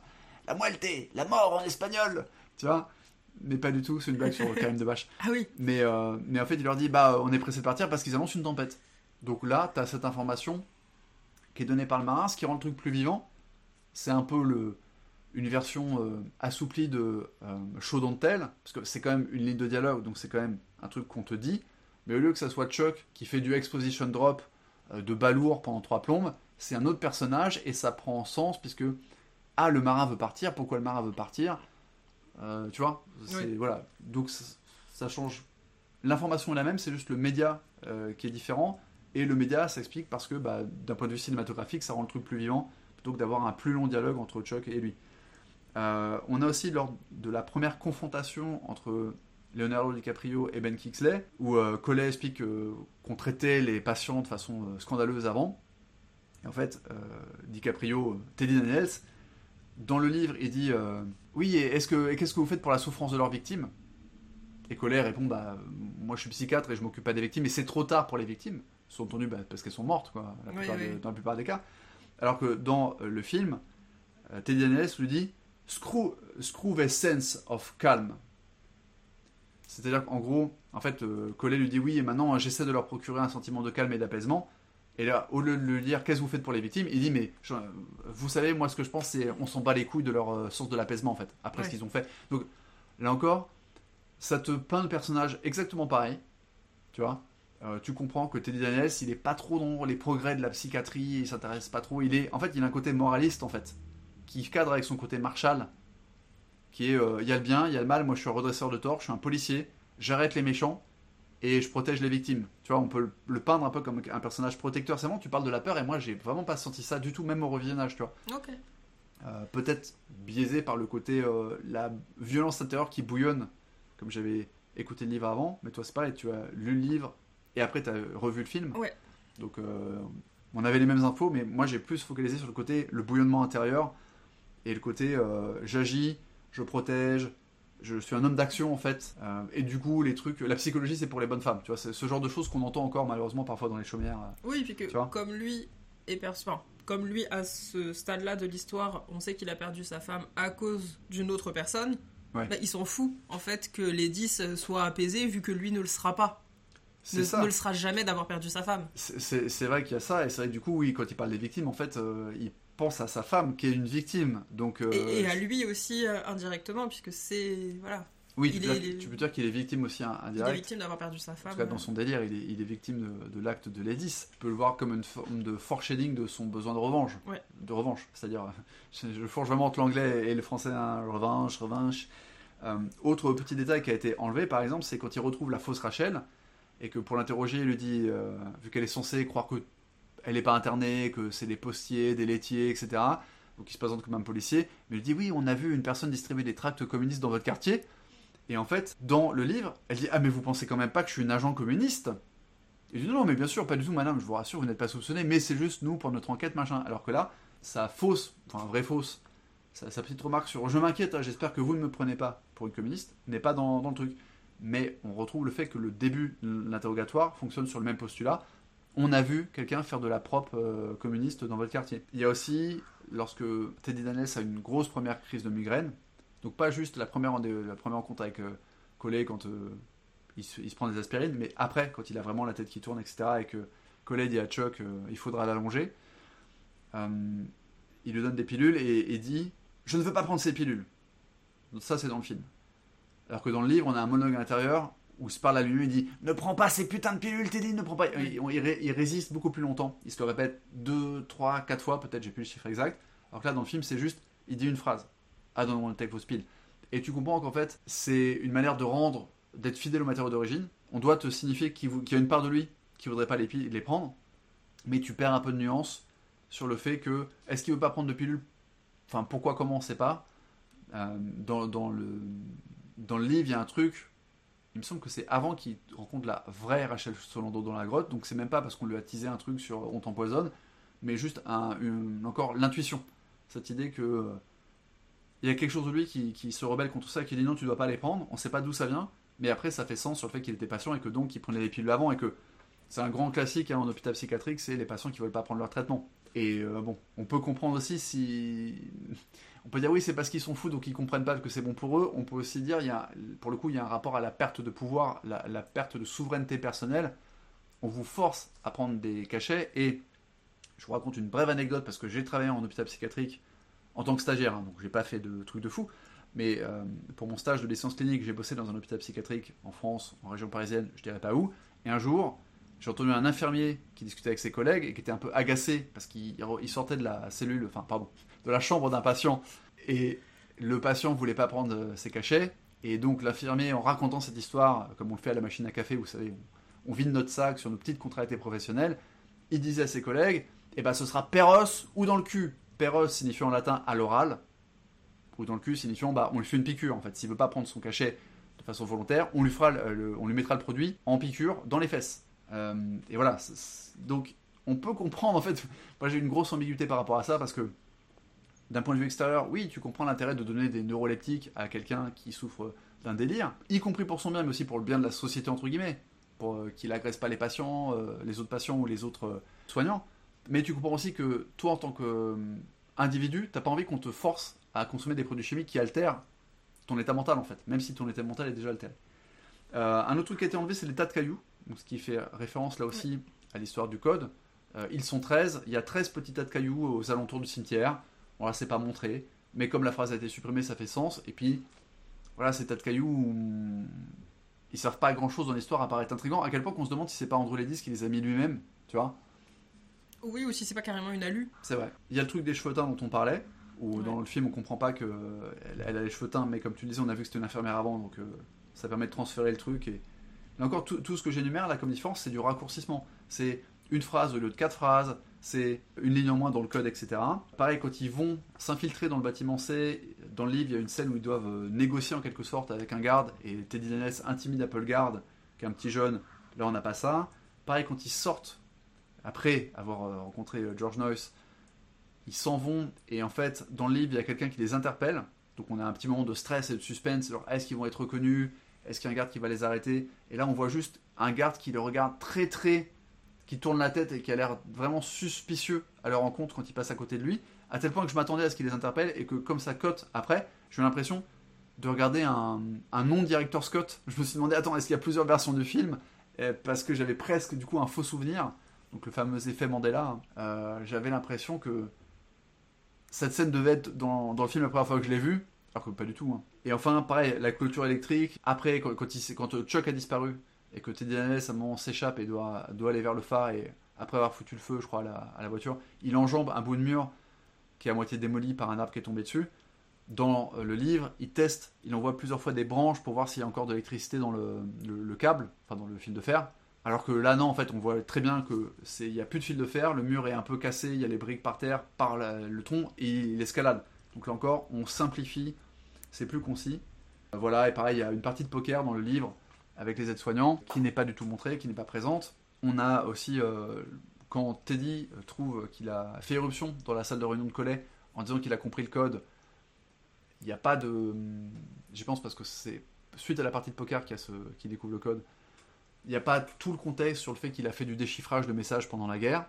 c'est encore une information qu'on enlève. Peu importe après tout qu'il soit bon parce qu'il a fait du message, c'est pas, pas important. Et il y a aussi, lorsqu'il remonte de la falaise et qu'il se fait récupérer par le directeur, l'échange, il y a une partie de l'échange qui est simplifiée, euh, on retrouve les grandes lignes. Hein. Il parle de la violence, des hommes de violence, on a quasiment mot pour mot, mais il y a une remarque sur le fait que le directeur le traite de nègre blanc, qui n'est pas. Alors, pourquoi, comment, je ne sais pas, là encore concision, et puis aussi peut-être euh, éviter un truc un peu problématique, vu qu'au stade c'est compliqué, euh, même quand tu fais que citer ou faire parler un personnage de façon anachronique. On n'était pas encore dans le, la grande époque de la woke culture quand le film est sorti, hein, parce qu'il est sorti en quelle époque d'ailleurs C'est 2010. 2010.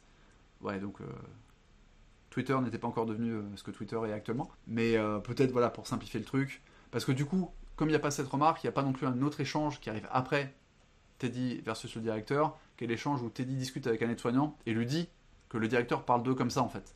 Et lui dit ouais vous, vous, êtes son esclave, vous travaillez pour lui. Il essaie un peu de provoquer l'aide-soignant.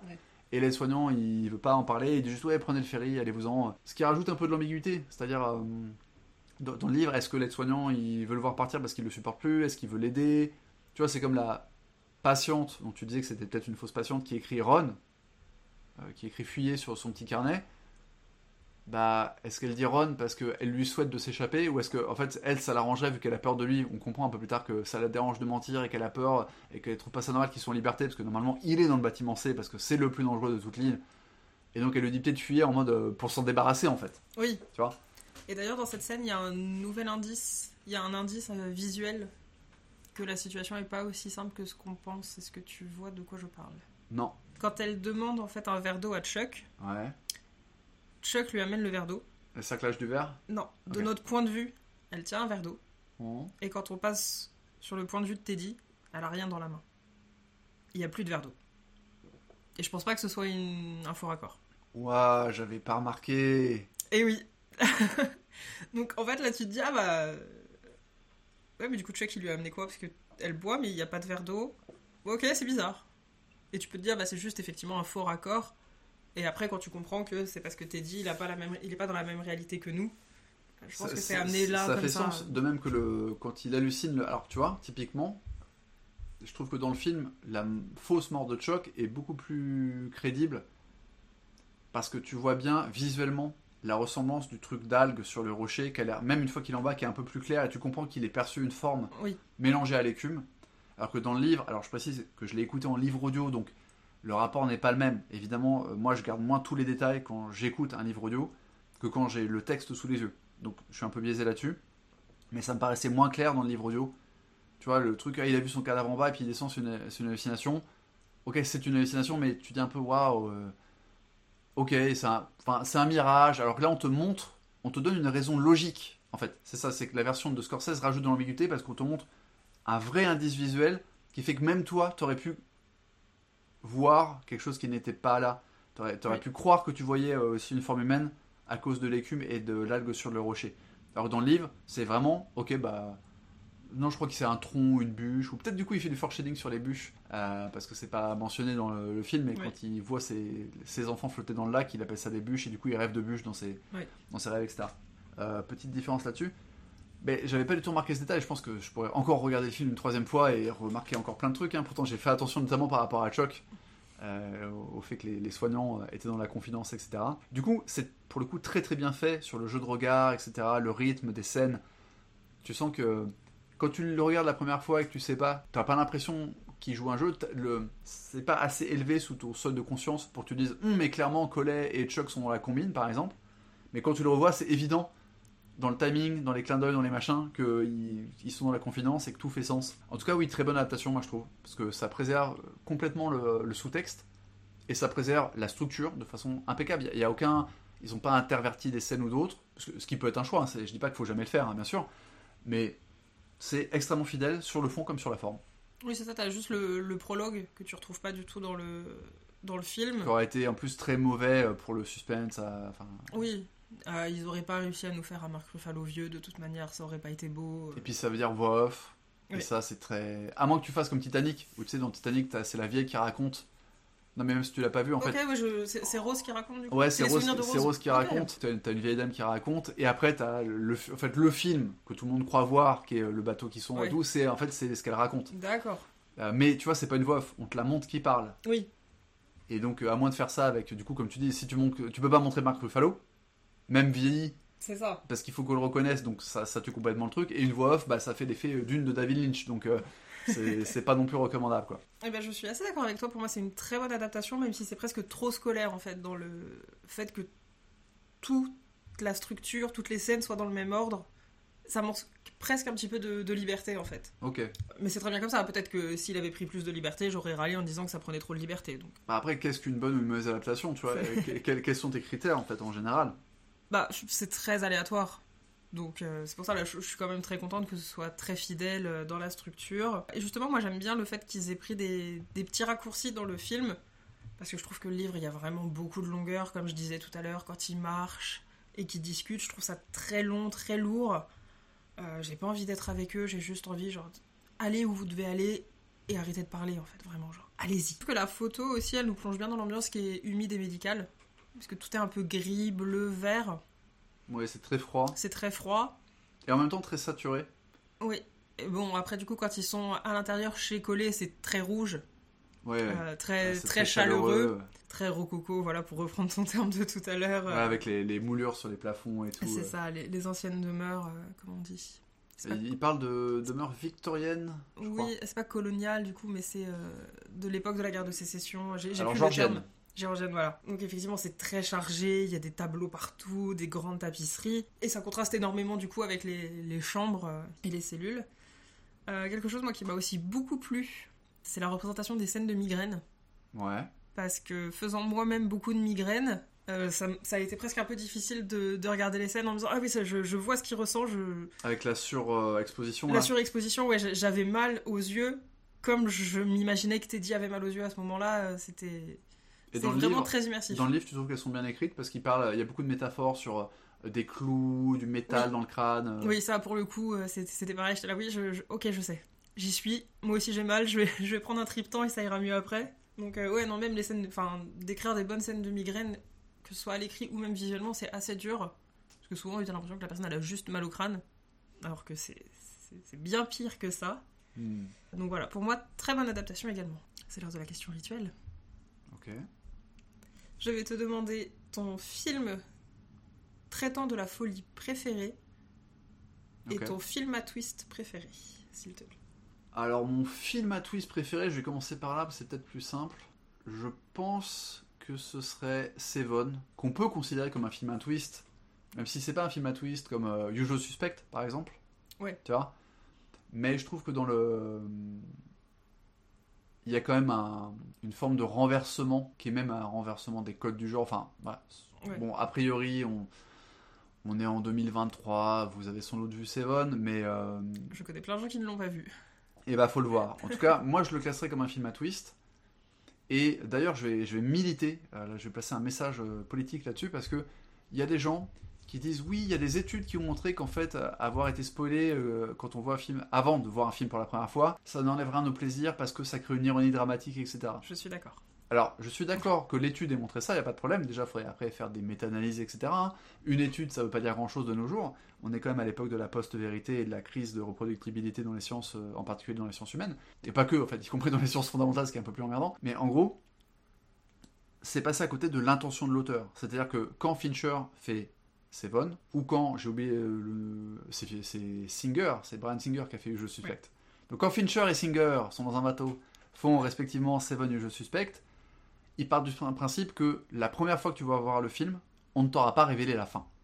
Et ça ne veut pas dire que ce sont pas des films qui sont intéressants à revoir une fois que tu les as vus. C'est comme Shutter Island. Moi, j'ai pris beaucoup de plaisir à le revoir. Ouais, au sixième sens. Euh. Alors que d'ailleurs, à la lecture, le, livre audio, euh, je me suis en partie fait chier déjà parce que le problème c'est que le lecteur, je suis désolé, hein, je, sais que c'est un travail énorme de faire de la lecture, mais autant les voix masculines ça va. J'ai plus le nom, je crois que c'est Antoine Thomé, euh, s'appelle le lecteur. Et euh, c'est quelqu'un que je connaissais parce qu'il a doublé le prophète dans Warcraft 3. Voilà, la petite référence de geek si ça vous parle. Et donc moi j'aimais bien sa voix, donc j'étais assez enthousiaste en entendant que c'était lui, sauf qu'il ne sait pas faire les voix féminines, à part celle des personnes très très folles, mais sinon c'est une catastrophe. À chaque fois qu'il fait la femme de Teddy, c'est vraiment vraiment catastrophique. Donc ça, ça te sort du livre, et du coup, euh, j'ai passé une partie du livre audio à me dire mais je sais comment ça finit parce que je me rappelle du twist de Shutter Island. Et en fait, le plus drôle, c'est que non, je me rappelais que d'une partie du twist. C'est-à-dire que je me rappelais qu'il était patient et qu'il avait tué sa femme, mais je me rappelais pas qu'elle avait tué les enfants. Ah, moi je me rappelais qu'elle avait tué les enfants, mais je me rappelais pas que Chuck était dans le coup. Ah ok. Ce qui est un peu voilà.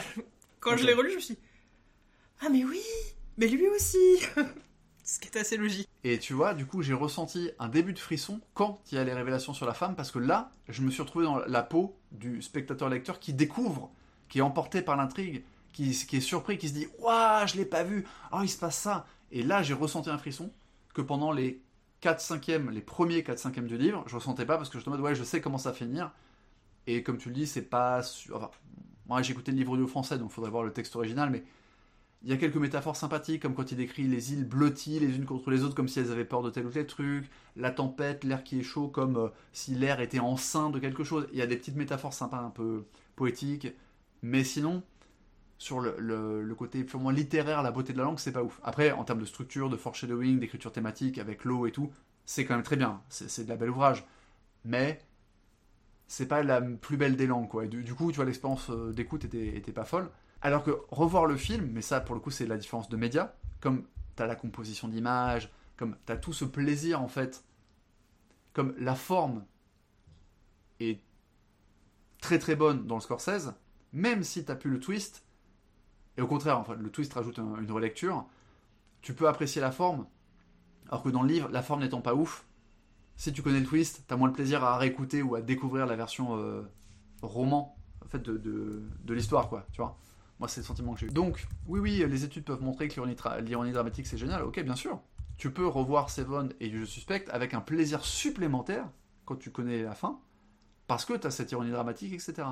Et en plus, du coup, tu peux analyser les indices qui ont été laissés ou pas, etc. En particulier dans le cas du Je suspecte, du coup. Parce que c'est pas le même type de twist. Mais par contre, l'intention artistique de l'auteur, que ce soit le scénariste, le réalisateur, et eh ben en fait, c'est que la première fois, tu sois bluffé par le twist. Tu vois? Ouais.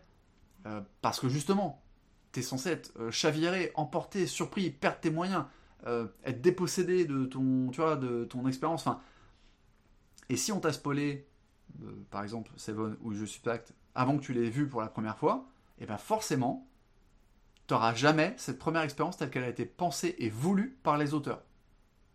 Tu vois? Oui, je suis d'accord. Donc, je suis aussi d'accord. Mais... Tu vois? C'est tout. C'est que tu passes à côté d'un truc.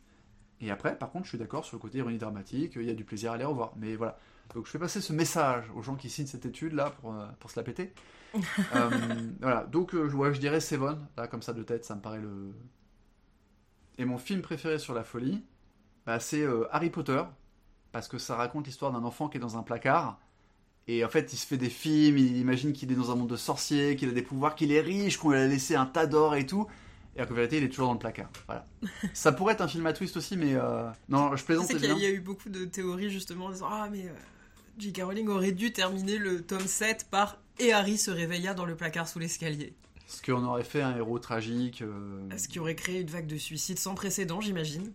Ah oui. Mais euh, oui, non, heureusement qu'elle n'a pas terminé son, ah, clairement, son euh, œuvre comme ça. Ouais, clairement dans la catégorie. Mais je sais qu'il y a des gens qui n'aiment pas Shutter Island. J'ai vu passer sur Amazon des revues de gens qui n'aiment pas Shutter Island en disant j'adore Léane, mais ça c'est pas possible, cette fin c'est scandaleux, etc.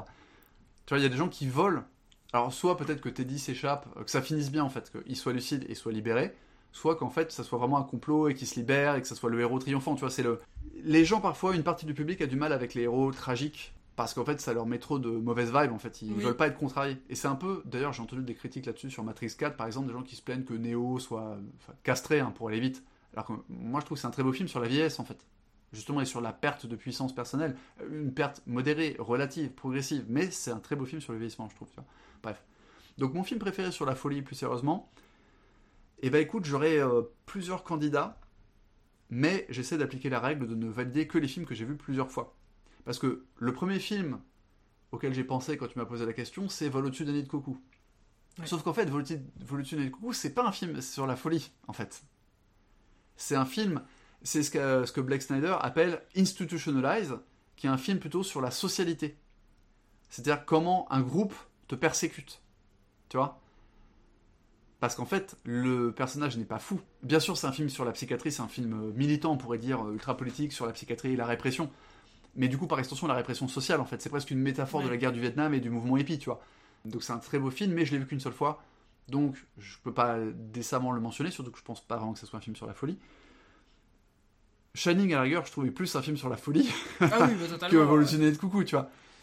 Euh, j'ai pensé au, cabinet du docteur Caligari, qui est vraiment. Euh, le seul problème, c'est que je l'ai vu qu'une seule fois, parce que vraiment, je pense sinon je l'aurais dit. Euh, d'ailleurs, je crois que dire que c'est un film sur la folie, c'est techniquement le spoiler, en fait, je crois. Ah. Euh, donc désolé, parce que je crois que ça commence comme, un, comme une enquête en fait.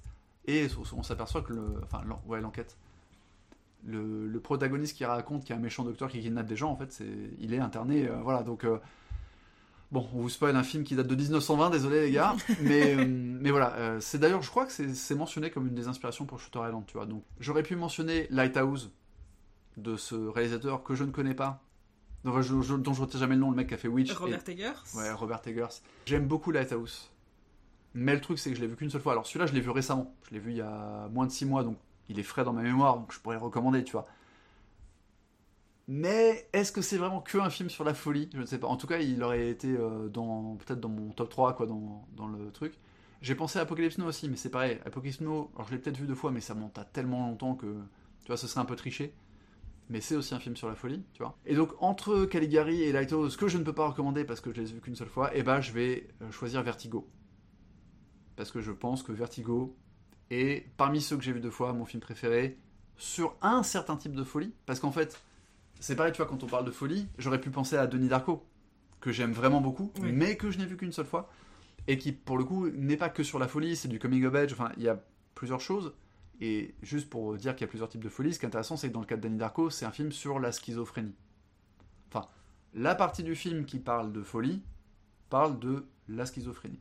Vertigo, c'est différent puisque c'est l'obsession amoureuse, le deuil euh, pathologique, le, contrôle. En fait, c'est une forme de folie qui n'emmènerait pas la personne à l'internement, en fait. Versus Danny Darko, où euh, le protagoniste pourrait se retrouver à l'hôpital, tu vois. Ouais. Euh, non, dans Vertigo, ça t'emmène à la case prison, ce genre de folie, tu vois. D'accord, c'est la, c'est la folie au sens, c'est la folie dans le sens où c'est malsain, tu vois. Mais techniquement, ça ne relève pas de la psychiatrie, encore que. Et je crois d'ailleurs que Vertigo est cité aussi comme une des influences de Scorsese pour Shutter Island, donc la boucle est bouclée, tu vois. Euh, voilà. Donc euh, Seven, sans gros d'originalité pour le coup, c'est vraiment un choix, mais c'est tellement un film génial quoi, qui frise la perfection absolue. Donc Seven et Vertigo. Et toi, quel est ton film sur la... De... Tu commences par la folie ou le twist? Ah bah moi mon film peut-être que c'est les deux en même temps. Les deux en même temps? Ok, donc tu cites un seul film? Non, en fait je vais en citer... En tout je vais en citer trois. Mais pour moi un film sur la folie avec un twist, c'est Fight Club. Oui mais du coup tu viens de spoiler le film. Non, pas, spécialement. Ouais, on sait pas qui est fou. On sait pas qui est fou. Euh, ok, effectivement, ouais, ouais. Bah, tu vois, je, pensais aussi à Fight Club quand je parlais des films de, est-ce que tu revois les trucs, c'est ça. Euh, ok, ouais, ouais. T'as lu le livre? Oui, J'ai lu le livre. T'as bien aimé? Et j'ai bien aimé, d'ailleurs, je pense que ça fera l'objet d'un prochain épisode. Et oui, ça fait sens. Autre adaptation, un de mes films tout préférés sur la folie, c'est un film très récent du coup, que pour le coup je n'ai vu qu'une fois, je, ne l'ai vu qu'à sa sortie en salle l'année dernière. C'est En attendant Bojangles de Régis Roinsard. C'est un film français donc? C'est un film français avec euh, Virginie Efira euh, et Romain Duris, où euh, Virginie Efira et Romain Duris ont une vie très fantasque, ils n'ouvrent jamais leur courrier, ils ont un oiseau africain comme, comme animal domestique, ils organisent des soirées tout le temps avec le préfet. Ok. Enfin voilà, ils ont une vie vraiment très fantasque. Jusqu'au jour où cette bonne humeur amenée par la maladie mentale ne peut plus durer et où quelque chose se brise. Et je n'en dis pas plus pour. Euh, comme pour le coup, c'est un film vraiment très récent, je, laisse aux, auditeurs le, le soin de découvrir ce film. Et tu avais mentionné un troisième film. Et j'ai mentionné un troisième film. Alors j'hésite un petit peu entre euh, là encore tricher un petit peu en citant dans les films à twist un film que je n'ai pas vu ou un film qui n'est pas du tout un film à twist, mais qui peut être considéré comme film à twist. Ah oui, Harry Potter. Ah pardon. Angel Heart. Là, je suis sur le twist, pas sur la folie. Ou c'est pareil en fait. Non, non, sur le, sur le twist. Ok, d'accord. Euh, bah, sachant que c'est pareil, hein, c'est un peu un film sur les deux, même si dans Angel Heart, la folie est un peu un, est un, peu un collatéral. tu vois, une, un effet secondaire d'un des éléments de l'intrigue. Oui. Tu vois. Et là encore, c'est tellement pas un film à twist, puisqu'on le voit arriver avec ses gros sabots. Ouais, mais. voilà, un des personnages principaux s'appelle quand même Louis Cypher. Bon. Ah oui, non, mais ça, oui, non, mais ça, Voilà, donc on sait que va y avoir. Euh, que, le personnage n'est pas celui qu'on croit. ça, effectivement, quand euh, De Niro, qui s'appelle Louis Cypher, te, te, dit en train de manger un œuf dur avec du sel, dit hum, J'adore les œufs, il paraît que c'est l'âme des gens. Savez-vous que on dit que les œufs contiennent l'âme des gens? On est là, oui. Et qu'il a une barbichette et des ongles super longs. Oui, ça, effectivement, c'est pas, pas le twist en tant que tel. Mais on peut te. Typiquement, c'est un film qui te savonne la planche pour que tu te dises je le savais. Et quand le, twist arrive quand même, tu te dis Ah Ah bah je l'avais pas vu venir comme ça. Parce que oui, je le savais, mais ça aurait pu être telle ou telle variation du thème en fait. Et concernant le film que je n'ai pas vu mais que tout le monde me recommande chaudement et que du coup je me permets de vous recommander chaudement, c'est Bunny Lake a disparu, réalisé par Otto Preminger. Ok. Donc c'est un film des années 60 65, tout à fait. Euh, sur euh, Anne Lake qui vient d'emménager à Londres avec sa petite fille et sa petite fille disparaît et donc elle va se, se mettre à sa recherche. C'est la fin de cet épisode, j'espère qu'il vous a plu. Retrouvez-nous sur les plateformes de podcast habituelles et sur YouTube dans quelques jours pour une version accessible sous-titrée. Si vous voulez nous stalker entre les épisodes, le compte Instagram est dans la description. Et n'oubliez pas, lisez des films, regardez des livres, ou le contraire, c'est encore mieux.